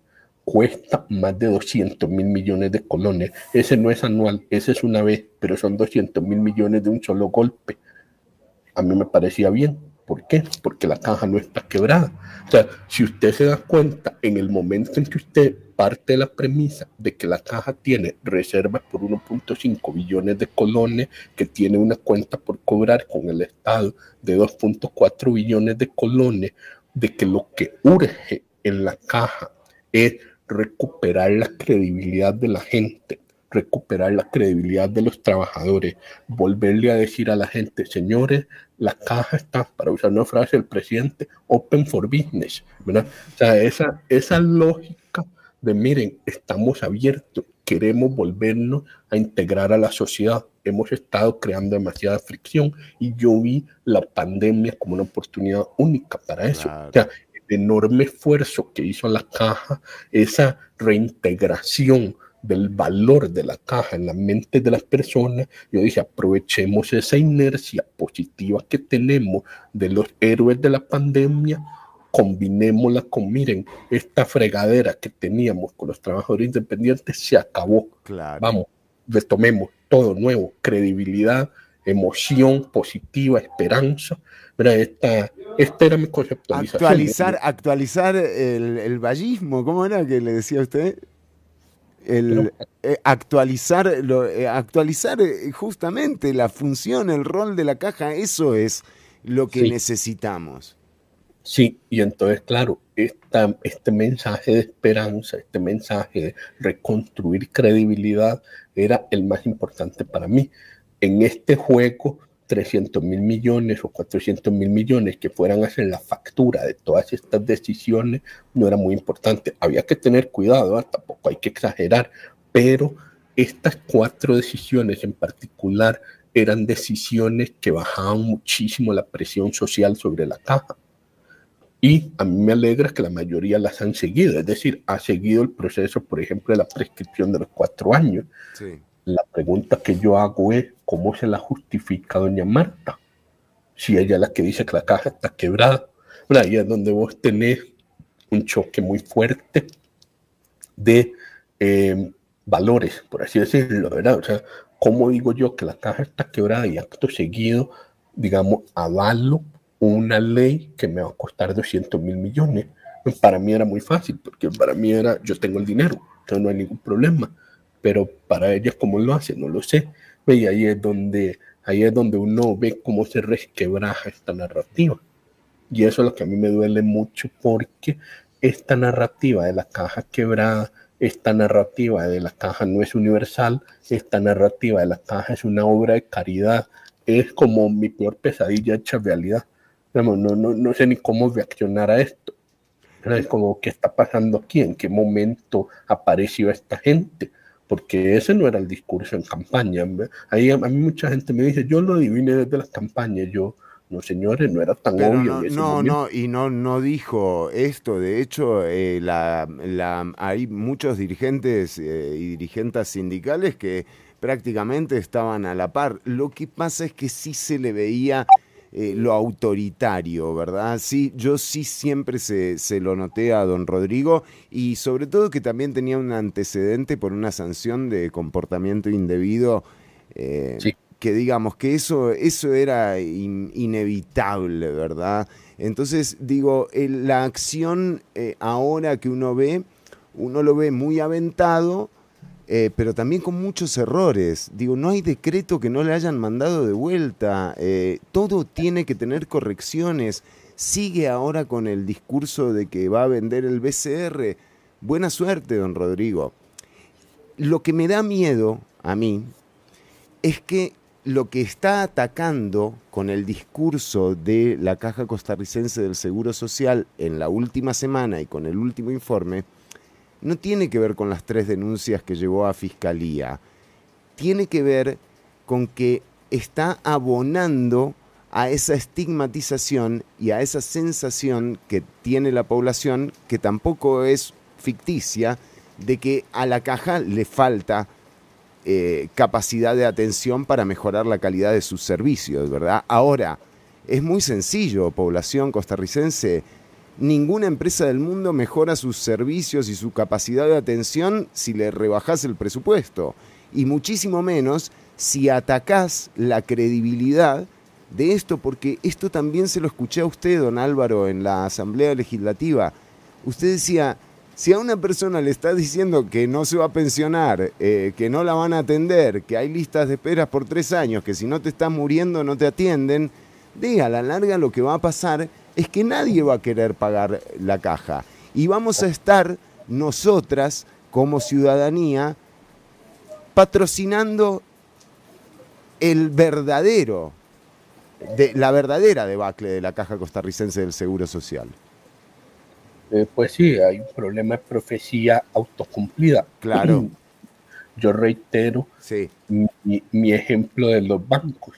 La corrida bancaria como concepto es un concepto donde un banco puede estar perfectamente solvente y sólido en un sentido normal, pero que se da algún tipo de nerviosismo de la capacidad financiera del banco y todos los depositantes corren a retirar eh, los recursos y si todos corren a retirarlo de manera simultánea, aún un banco sólido va a tener problemas de liquidez inmediata y entonces genera un pánico aún mayor.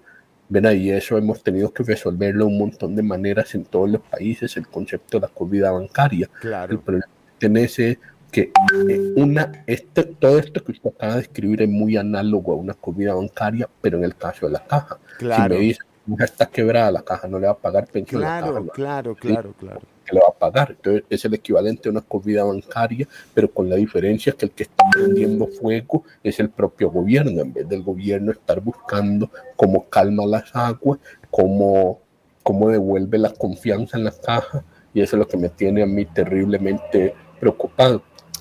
Y bueno, en general, y lo que me da tristeza es, si bien las filas de espera no se pueden erradicar porque en ningún país están erradicadas, porque piense por un minuto lo que significaría No, tener, listas de espera. No tener listas de espera significa que hay mucho recurso ocioso. Entonces yo garantizo que si uno llegara a ese punto con un gasto monumental, pero llegase a ese punto, inmediatamente el cuestionamiento sería qué hacen todos ese montón de médicos vagabundos que no están trabajando la mitad del día. Pero entonces vea qué complicada, vea, qué complicado. Usted de alguna manera siempre los tiene que tener ocupados, pero eso, siempre tenerlos ocupados para hacer un uso pleno de los recursos implica algún grado de fila. Lo que no puede permitir que las filas sean intolerables, pero existen bastantes estándares internacionales para más o menos determinar qué es una fila intolerable, qué es una fila que puede poner en peligro su vida versus una fila que es simplemente un tema de gestión del espacio. Entonces, em, la, lo que a mí me embarga de mucha tristeza es, yo ya le comenté que los y si se podía solucionar mucho el problema de la fila. En las estructuras especializadas, parte del problema es que tenés que ir procedimiento por procedimiento, especialidad por especialidad, para entender bien cuáles son los cuellos de botella. Y en cada una suelen ser diferentes. Entonces tenés que hacer un trabajo como muy fino, casi que especialidad por especialidad, para saber dónde está el problema de la fila. Entonces, ese es un trabajo que yo estaba con toda la ilusión de hacerlo porque por, no sé, por razones extrañas tengo una energía inagotable para ese tipo de ejercicio. Lo hago, voy, voy uno por uno, por uno, por uno hasta hacerlo, pero no, no existe una solución uniforme para todo. Y aún lo que más se parece a una solución global, que sería formar más especialistas, es algo que toma mucho tiempo, porque aún si a un muchacho lo empezamos a formar de especialista, mañana está listo en cinco o seis años. Y cuidado, si es subespecialista, estás hablando de ocho o nueve años. Hay maneras de acortar los tiempos, hay maneras de hacerlo más fácil, pero yo lo que le expliqué a la gente es, señores, estamos fritos con este tema de formar más especialistas Aquí el esfuerzo enorme que hay que hacer es retener los que tenemos, buscar algunas medidas de contención y estar de niveles formando para que en cinco años entre la masa nueva de especialistas, pero vamos a estar caminando por el desierto cinco años, no hay de otra, ¿verdad? Y, pero la principal parte de la estrategia era la retención de especialistas. Ahora sí, le pregunto, Fernando, ¿cómo retenemos especialistas si le decimos la caja está quebrada, usted se merece un sueldo miserable porque los de mi plan les dijeron le vamos a dar un millón y medio de sueldo y vaya dando gracias que le di ese sueldo. Y claro, todos los especialistas están volviendo a deber y decir, mira, yo gano ese millón y medio en dos días o en tres días en el sector privado. ¿Qué voy a hacer quedándome en la caja?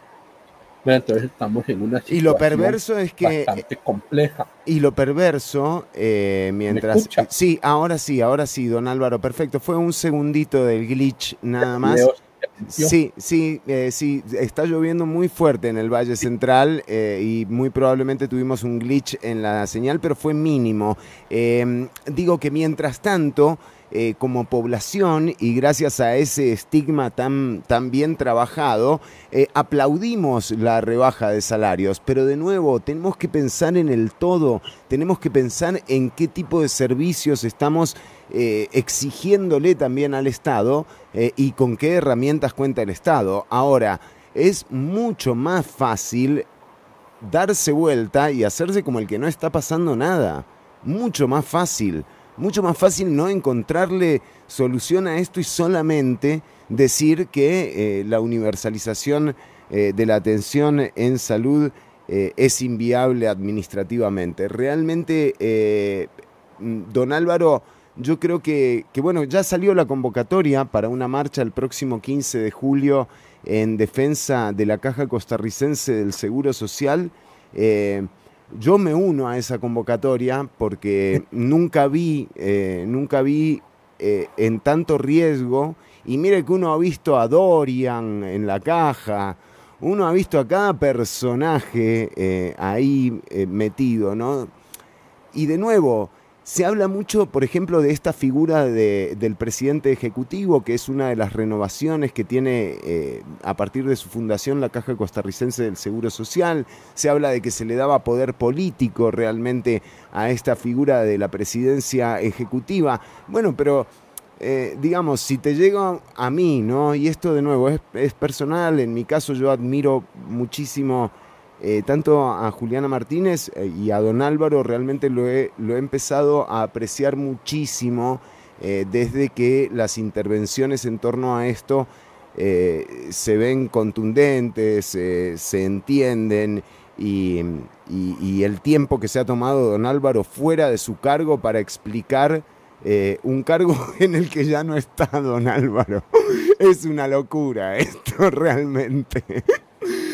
Entonces, eh, digo, me uno a la convocatoria para el 15 de julio. Eh, estaremos marchando el 15 de julio eh, porque más allá de la idea política o de la gestión de política pública que quiera implementar el gobierno, hay cosas que no podemos permitir como sociedad y que ya, ya sabemos como sociedad lo que representan, las hemos vivido, hemos Hemos visto cómo en el mundo la gente se moría, cómo acumulaban cadáveres con la pandemia, mientras aquí se abrían eh, salas en, el hospital de Linz, se empezaban a, implementar mayor cantidad de camas, que es otra de las grandes deudas, y ahora estamos viendo también cómo aumentan los índices de mortalidad infantil. Realmente son escenarios eh, que no nos merecemos como sociedad, que ya eh, dábamos por descontado, y creo que también ese es uno de los problemas, don Álvaro, todos damos por descontado que la caja existe, que es ese eh, monstruo sólido, ¿verdad?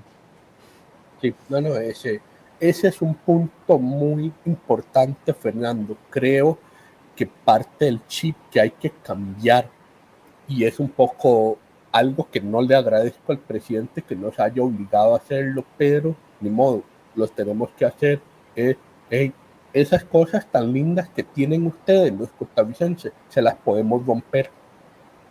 ¿Verdad? Como eh, es esa sensación que tenemos, ¿verdad? Como uno creía que todas las cosas bonitas, y uno dice, no, todos vamos a cuidarlas porque sabemos que son bonitas y valiosas. Y ahora tenemos un grupo de gente que claramente no comparte esa apreciación. ¿Cómo es que llegaron a una conclusión tan diferente a todos los demás? No lo entiendo. O sea, creo que todos hubiéramos respetado que tuvieran una visión diferente de cómo solucionar los problemas. Pero ya en el momento en que hablan de una caja que no es universal, una caja que es una obra de caridad, yo lo que concluyo es que para ellos la salud no es un derecho, es un negocio. Esa es mi conclusión. Digamos, eh, ellos simplemente tienen otro chip y creo que hay que reconocer que nos enfrentamos a eso y, hay que plantearlo en esos términos porque si no estamos como creyendo que estamos en el debate ordinario de mira, deberíamos construir eh, un hospital de 45 mil metros cuadrados o de 55 mil metros cuadrados y ahí ya uno entra en el debate normal, técnico. No, este es otro debate completamente distinto. E incluso, Fernando, y yo en esto me gusta ser súper transparente. Yo, por ejemplo, no me opongo a la tercerización de servicios, pero, pero soy muy cuidadoso con dos cosas. Uno, me tiene nervioso que la tercerización de servicios de alguna manera ha creado una precarización de la parte más baja de los estratos técnicos y profesionales de la caja. Hemos tercerizado principalmente misceláneos, guardas de seguridad y entonces generamos una precarización de la continuidad laboral de estas personas, mientras que las personas de más altos ingresos no han sufrido esa precarización. Esto no significa que yo crea que hay que precarizar a todo el mundo, simplemente, hey, póngale atención a la tercerización que ya hemos hecho. Tiene una perversión de desigualdad que no me termino de sentir cómoda con ello.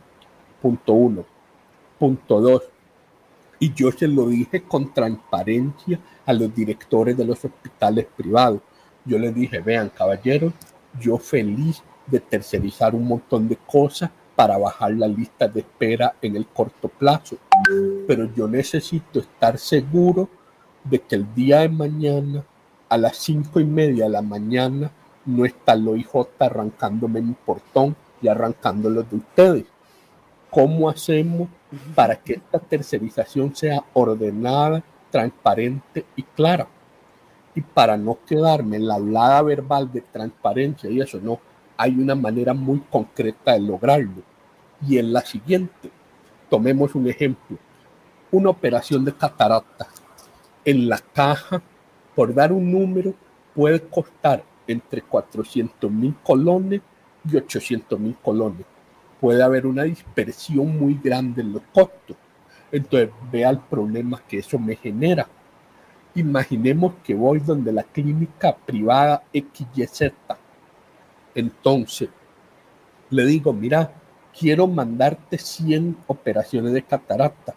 ¿Cuánto me cotizas? Y me dice, 600 mil colones. Ah, bueno, fantástico. Pero hay un problema. Yo caja puedo hacerlas a 400 mil y otras las puedo hacer pero a 800 mil. Entonces, ¿cómo hago yo como caja? Porque mi fin último es el bienestar de la población al menor precio, ¿cómo hago yo para estar seguro que las operaciones que dejo de hacer son las de 800 mil? Y se las paso al sector privado que las puede hacer a 600 mil. Pero cuidado, ¿qué pasa si yo dejo de hacer las de 400 mil y se las di a los privados por 600? Entonces más bien me encarecí porque ahora todas las operaciones son 600 o 800. Especulado, directo. O sea, ah. es un delito, es un delito porque estaría, estaría pagando, eh, sería un delito eh, contra la, de la ley anticorrupción, o sea, porque sería el manejo de fondos públicos eh, de manera perjudicial para la ciudadanía, o sea, va preso. Entonces, yo para poder hilar delgado este tema, yo tengo que poder agarrar toda mi estructura de costos procedimiento por procedimiento, unidad de ejecución por unidad de ejecución y decir, ok, yo sé que una operación de catarata en tal lugar, voy a decir una tontera, en la clínica de desamparado me sale carísima. Entonces mejor las dejo de hacer ahí y las tercerizo. Pero yo ya tengo que saber con mucha precisión dónde están mis focos de costos bueno, este trabajo es muy complejo, pero únicamente posible gracias a la centralización de la atención de la salud que brinda la caja, o sea, justamente. Exactamente, exactamente. Ese es el tema de fondo. Yo tengo en teoría toda esa información a nivel nacional, pero ¿qué es lo que pasa? Que necesito crear, y ese es un proyecto que lleva como 15 años pero ya estábamos a punto de caramelo, ya está licitado, ya está el software, ya está el plan, ya está todo, ya estaba. Y no es mérito mío, no es mérito mío, venía, atrás, han venido años trabajando en eso. Podemos quejarnos que muy despacio o lo que sea, pero no importa, ya estaba. Yo calculaba que si le metíamos candela, ese proyecto de calcular bien todos los costos, desde costos de salarios ordinarios, costos de salarios extraordinarios, porque esos son muy importantes, disponibilidades, guardias, horas extra, sustituciones, todo eso genera un porcentaje muy alto de los costos de la caja. Esos dos más costos de compras públicas. Y entonces ahí, por ejemplo, y te acordás lo que te decía la actualización vallesiana. Sí. Todo el mundo vive todavía en el mundo del Alcatel y de los de las carambadas de cobalto, radiaron a todo el mundo. Todo ese cuento es cierto, pero y todavía viven en el de las mascarillas. Pero, por ejemplo, durante los últimos dos años, el año de, el último año de Macaya, año y medio de Don Bomán, y en la etapa mía se pasó toda la caja, pero toda, toda la caja se pasó al CICOP, claro.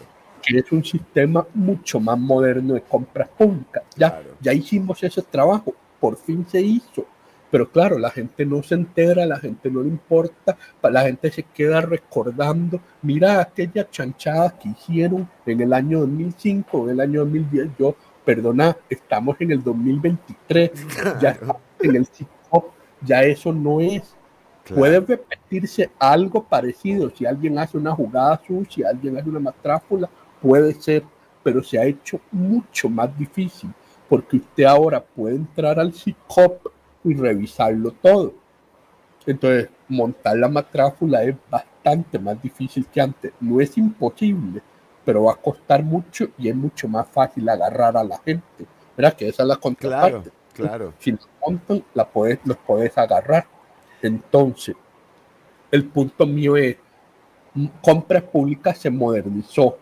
Inventarios todavía había que modernizarlo, pero ya estábamos en un proceso de modernizar todo esto, integrarlo al sistema ERP, que es el sistema que unifica todo esto y entonces te permite calcular correctamente los costos de un procedimiento.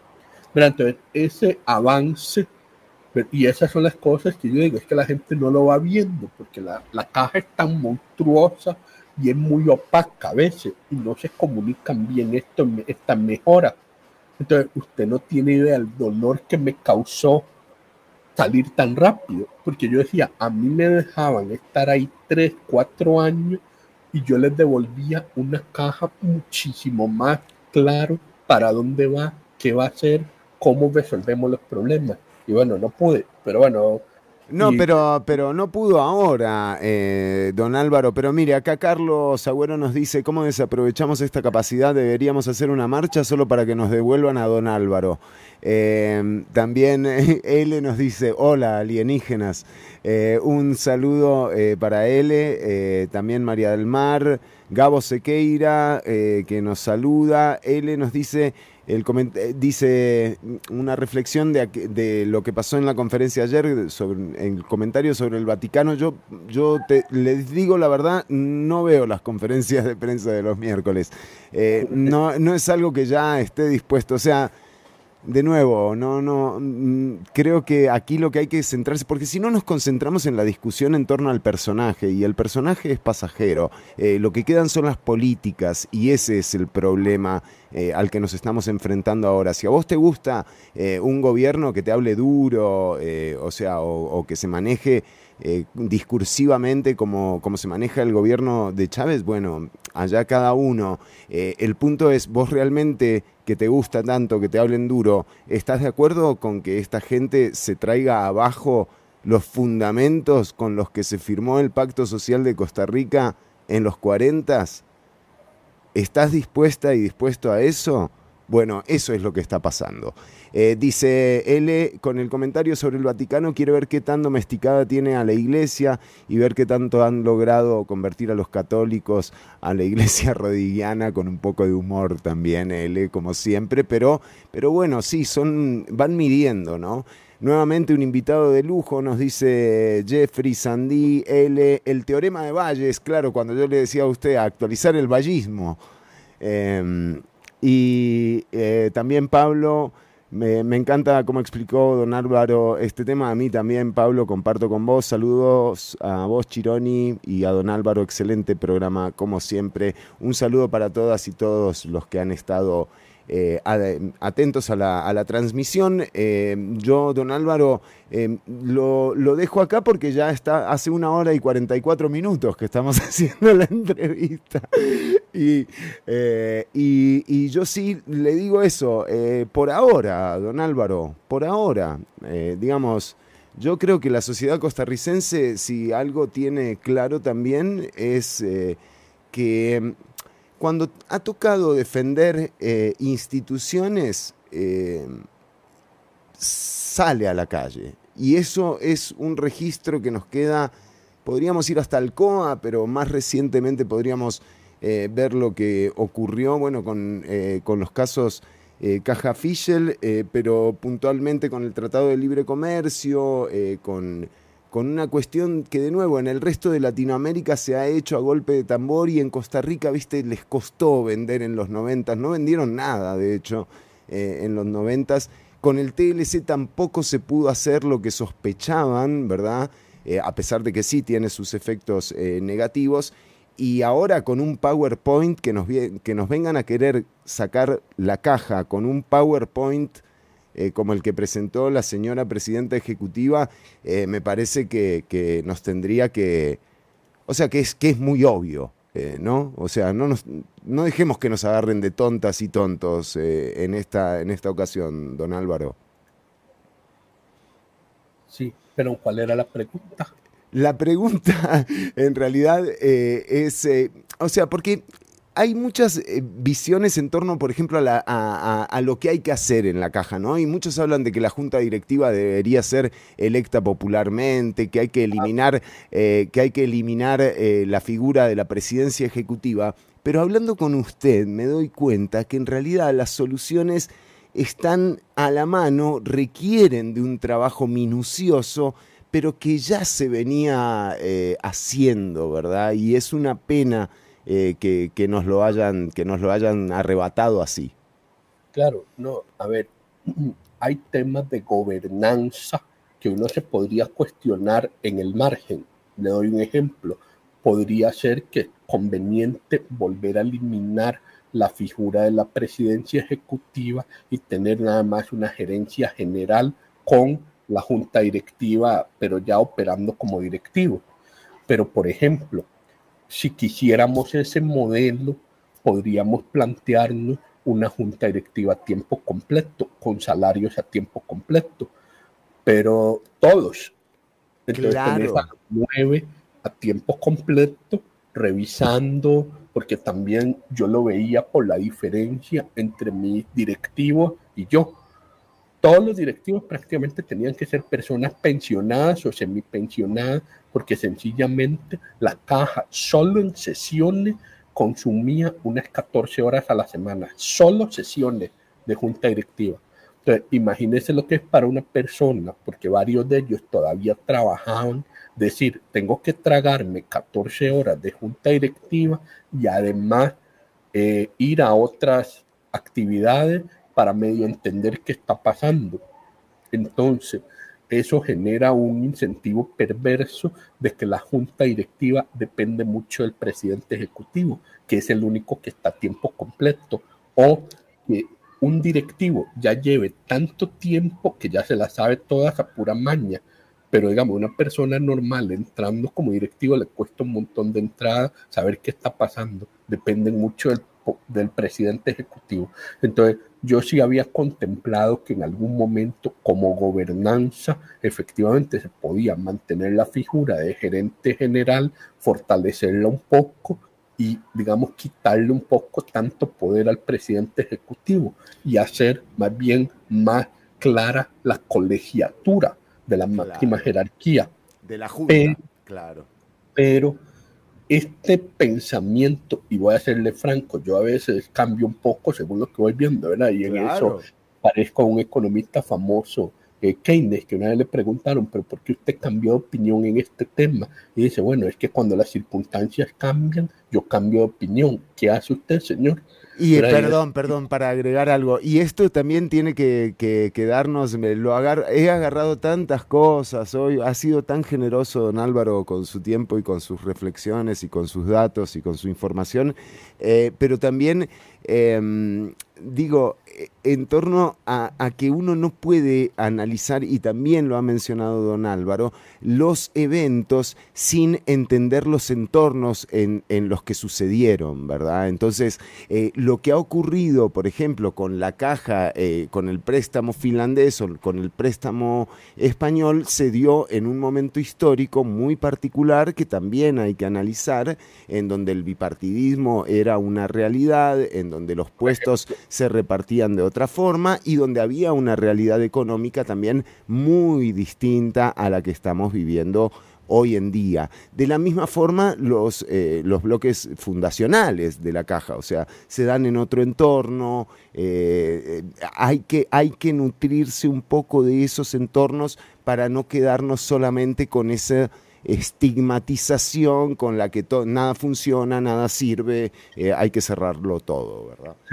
hay que conocer la historia, hay que conocer la historia, o sea, los eventos de eso, como bien menciona usted, el caso Fischel y todo eso, son aprendizajes, pero es que no crea, si aprendimos, y el mismo evento de las mascarillas, el más reciente, fue un detonante para que la junta directiva dijera, nos cansamos de nuestro modelo de compra, vámonos a CICOP Mira, yo creo que a veces esos detonantes de la gente solo se queda como esos pillos de la mascarilla, ya los metieron a la cárcel o no los metieron a la cárcel. Y sí, sería importante que den con sus huesos a la cárcel si son culpables, pero mucho más importante fue la reforma administrativa, es decir, nos vamos a CICOP y el empuje que recibió el gerente de logística y lo logró y movió la caja CICOP, ¿verdad? Y son esas cosas simpáticas porque yo mismo fui que llegué a la caja, porque venía de Suiza, llevaba año y medio trabajando para el OIT en Suiza,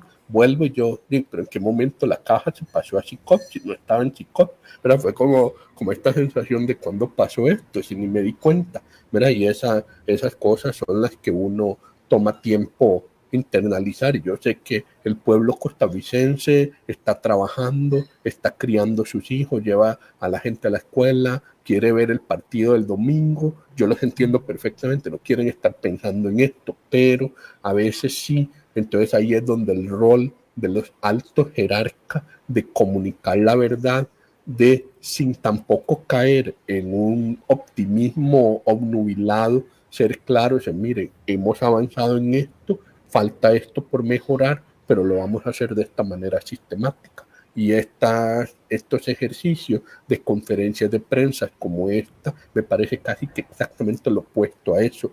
¿verdad? Y hay cosas que, digamos, a mí me cuesta hasta como entender cómo se atrevieron a decirla. Una de las más raras, yo no sé si usted lo habrá visto, ya que tiene la conferencia por ahí, cuando ellos hablan y muestran tres métodos financieros y dicen qué barbaridad que estos tres métodos financieros dieron algo diferente. Por ahí debe estar. Sí, ahora, ahora la buscamos, pero eh, ¿cuál, eh, eh, cuál, cuál, qué métodos? Ah, los, los actuariales. No, es que no eran actuariales, eso fue lo más raro. O sea, sí, hay una diferencia entre las proyecciones financieras y las actuariales, pero en la presentación ellos lo que muestran es como un cuadrito donde muestran tres diferentes mediciones contables. La liquidación presupuestaria, la liquidación contable y el flujo de caja. Y yo me quedé atónito, o sea, es la palabra que me viene a la mente, pero atónito cuando vi que dijeron cómo estas tres cosas dan diferente, es señal de que hay errores gruesos en las finanzas de la caja. Yo, de que está hablando. Son tres cosas diferentes tres cosas completamente diferentes. yo, pero claro, la mayoría de la gente solo lo va a ver seguro, rapidito en las noticias de, las 7 de, la, de las 7 de la noche, ya, así que torta, esos, esos vagos de la caja no pueden ni, ni cerrar las cuentas bien, ¿verdad? Ese es el mensaje que quieren dar, ¿verdad? Pero cuando ya vos te paras a ver, hey, suave, eh, lo que hicieron fue agarrar una liquidación presupuestaria que maneja los ingresos y los gastos de esta manera, una liquidación contable que maneja los... Le voy a dar un ejemplo muy puntual, así como para dejarlo blanco y negro. Usted compra un millón de dólares en pastillas de acetaminofén. ¿Cómo entran en cada liquidación? En la liquidación presupuestaria entra directo a gastos de operación y es un gasto. En la liquidación contable primero entra a inventario. Solo si usted empieza a repartir las pastillas, se convierte en un gasto. Si usted gastó todas las pastillas, entonces sí, la liquidación contable y la, la presupuestaria quedan empatadas. Pero si consumiste la mitad de las pastillas, te va a quedar medio millón en inventario y medio millón en gasto. Entonces, claro, si yo agarro el gasto aquí el gasto acá, no me van igual. Pero es porque son cosas diferentes. Entonces, ahí es donde uno se queda hasta así como frío. Y ahora yo tenía ganas hasta como de decir, bueno, usted sabe que ya vamos por el tercer gerente financiero, bueno, ahora sí, sí, Yo estaré fascinado de ver si la nueva gerente financiera logra hacer que esas tres metodologías... ¿Cómo, cómo las, cómo las empata? Todo el mundo tomando acetaminofén, ¿eh? No, claro, es imposible, don Álvaro. Pero, pero aquí, aquí hasta resulta, yo no sé, es... Eh, eh, sí, atónito es como uno, eh, es, es, prudente incluso la sensación, pero realmente cuando uno ve todo esto y, y, se da cuenta también en el análisis político, ¿verdad? Y esto son interpretaciones que, bueno, que tenemos un gobierno, en realidad lo que gobierna es la, es la falta de representatividad, no es la popularidad del presidente. O sea, lo que nos está gobernando eh, es prácticamente ese 43% de personas que no fueron a votar. Eh, el presidente Rodrigo Chávez, lo que, con lo que pasó a segunda ronda, es un 15% del electorado. Después lo que pasó en segunda ronda ya es creo que más mérito de Figueres que de Rodrigo Chávez, pero son interpretaciones, ¿verdad? O sea, interpretaciones. Eh, y, y con esto lo que creo que nos hace falta como sociedad es tomar esa representatividad, tomarla de una vez por todas.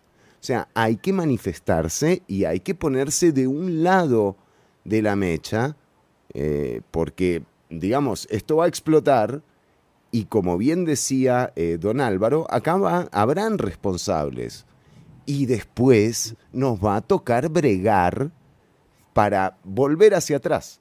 Y si eso es necesario, estoy dispuesto a hacerlo también.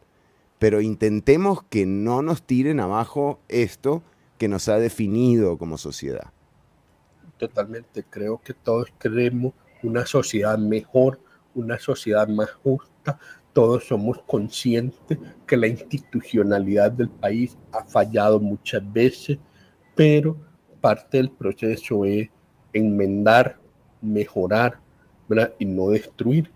Aquí es como una tesis como de tierra quemada, ¿verdad? Destruyamos todo para volver a construir, pero como no, no, no, así no funciona el mundo, no es tan fácil y sobre todo eh, es como difícil creer por lo que ellos han mostrado que vayan a tener la capacidad de reconstruir algo mejor que lo que están destruyendo. Y eso es lo que a mí más preocupado me tiene, porque, reitero, muchas de las propuestas, muchas de las ideas se toman a veces de quien vienen. Tal vez no debería ser así, tal vez el análisis debería ser más objetivo de si la propuesta es buena o mala, pero uno no puede evitar que si ya una persona ha hecho varias propuestas buenas y se te hace otra, le das el beneficio de la duda. Y una persona que claramente busca polarizar un lenguaje al que no estamos acostumbrados y que alguien puede decir, no, es que ustedes hablan muy suavecito y se indisponen cuando les hablan golpeadito. Bueno, sí y no. O sea, em, ¿verdad? Ya, ya eh, por algo somos un país sin ejército, por algo hicimos la caja cuando nadie tenía una caja, por algo, etcétera, etcétera. Y al final nos rindió, nos rindió, ¿eh? ¿Ah? Nos rindió bastante bien, digamos. Sí, pero bueno, eh, eso es un poco, un poco el tema de fondo para mí. Creo que ya llegó la hora de estar diciendo, bueno, qué es lo que realmente somos, qué es lo que realmente queremos, a qué aspiramos. Yo en eso me gusta dejarle un ejercicio ya para cerrar esta entrevista, un ejercicio que es como qué país se imaginan ustedes que deberíamos ser. ¿verdad? Y yo lo que digo muy a menudo es, por ejemplo, me gusta el modelo danés, ¿verdad? me gusta ser muy específico, Dinamarca. hay un montón de cosas de otros países que me parecen muy interesantes, pero me gusta empezar por Dinamarca. Y este es un ejercicio que lo hago sobre todo porque temo que muchos de nosotros, costarricenses, nos hemos empezado a fijar demasiado en los vecinos. Y yo, si me perdonan la comparación un poco odiosa, siento que es como el muchacho que va quedado en mate, tratando de copiar al muchacho que va quedado en mate, en física, en química, en estudios sociales. Sí, es la igualdad hacia abajo, ¿verdad? La perversión de la igualdad hacia abajo. Sí, y yo digo, si le vas a copiar a alguien, copiarle al nerdo de la clase. Claro, claro. ¿verdad? Y entonces, reitero, creo que los nerdos de la clase, esta clase mundial, son países como Dinamarca, como Suiza, como Alemania, no son El Salvador, no son Uruguay, no son Chile, no son, perdón, pero no. No son, no son, no es Argentina, no lo son. Así es, don Álvaro. Yo entiendo las afinidades culturales que tenemos con esos países. Claro. Pero si lo que aspiramos es hacer del primer mundo, deberíamos estar mirando al primer mundo. Esa es como, digamos, la conclusión a la que quería llegar y particularmente, dado el tema de hoy, la caja del primer mundo. La caja se parece a instituciones del primer mundo y funciona como una institución del primer mundo y por eso es que es tan valiosa. Quitarla es como perder de las pocas cosas del primer mundo que nosotros sí tenemos. Muchísimas gracias, Fernando, por este vato. Muchísimas gracias a usted, don Álvaro. Muchísimas gracias a usted. Eh, y realmente le agradezco en nombre de la audiencia también porque por su generosidad y, y, todo lo que ha compartido con nosotros en estas dos horas de entrevista ininterrumpida ininterrumpida. Don Álvaro Ramos, eh, contaremos nuevamente con, con, usted porque esto va a seguir dando de qué hablar. bueno, muchas gracias, don Fernando. Feliz tarde. Feliz tarde para don Álvaro Ramos y eh, a nuestra audiencia también nos despedimos. Hemos ocupado todo el tiempo del programa y le hemos sacado provecho. Me siento muy orgulloso del contenido de hoy, don Álvaro. Hasta la próxima. Gracias. Muy amable, hasta la próxima. Vamos con música. Y no tengo pensado hundirme acá tirado. Y no tengo planeado morirme desangrado. Y no, oh, oh. no me pidas que no vuelva a intentar. Que las cosas vuelvan a su lugar. Y no tengo pensado hundirme acá tirado y no tengo planeado morirme desangrado y no, oh, oh. no me pidas que no vuelva a intentar que las cosas vuelvan a su lugar. Estamos siendo cuidadosos caminando por un piso resbaloso, sabiendo que un paso en falso nos lleva al fondo del pozo. Será lo tembloroso de la espuma bailando en mi corazón rabioso. Entender todo es un poco soberbio, querer explicar todo es un poco por nervio, por eso hablo hasta por los codos y me pongo ebrio y ya no sé si jodo, me lo tomo en serio y desconfío. El miedo a dar un salto y encontrar a vacío, ansio que esto que siento no sea mío, porque de pronto se siente tan frío, parece que saber hacerse bien es todo un desafío. Que rabia me da el amor, voy a arrancármelo, que rabia me da el amor, voy a quedármelo. Prefiero lo tortuoso del ritual que lo decoroso de estar siempre igual. Habrá motivos para estar mal, lo debo ser yo, presintiendo el final. No es eterno el carnaval, si es etéreo lo carnal. Encontraremos algún otro canal para juntar el plexo. De fondo un sax si queremos sexo. Ahora recuerdo la primera vez que te reíste y las ganas que me dieron de que se me ocurra un chiste. ¿Cómo van a convencerme de que la magia no existe? Y no tengo pensado hundirme acá tirado. Y no tengo planeado morirme desangrado. Y no, oh, oh, no me pida que no vuelva a intentar que las cosas vuelvan a su lugar. Y no tengo pensado hundirme acá tirado morirme desangrado y no, oh, oh. no me pidas que no vuelva a intentar que las cosas vuelvan a su lugar. Y si con lo que yo he dicho he sido irrespetuosa, irresponsable, bienvenidos esos calificativos. Hasta aquí una emisión más, o menos, de Ciudad Caníbal. En vivo los lunes y jueves de 1 a 3 de la tarde por Amplify Radio.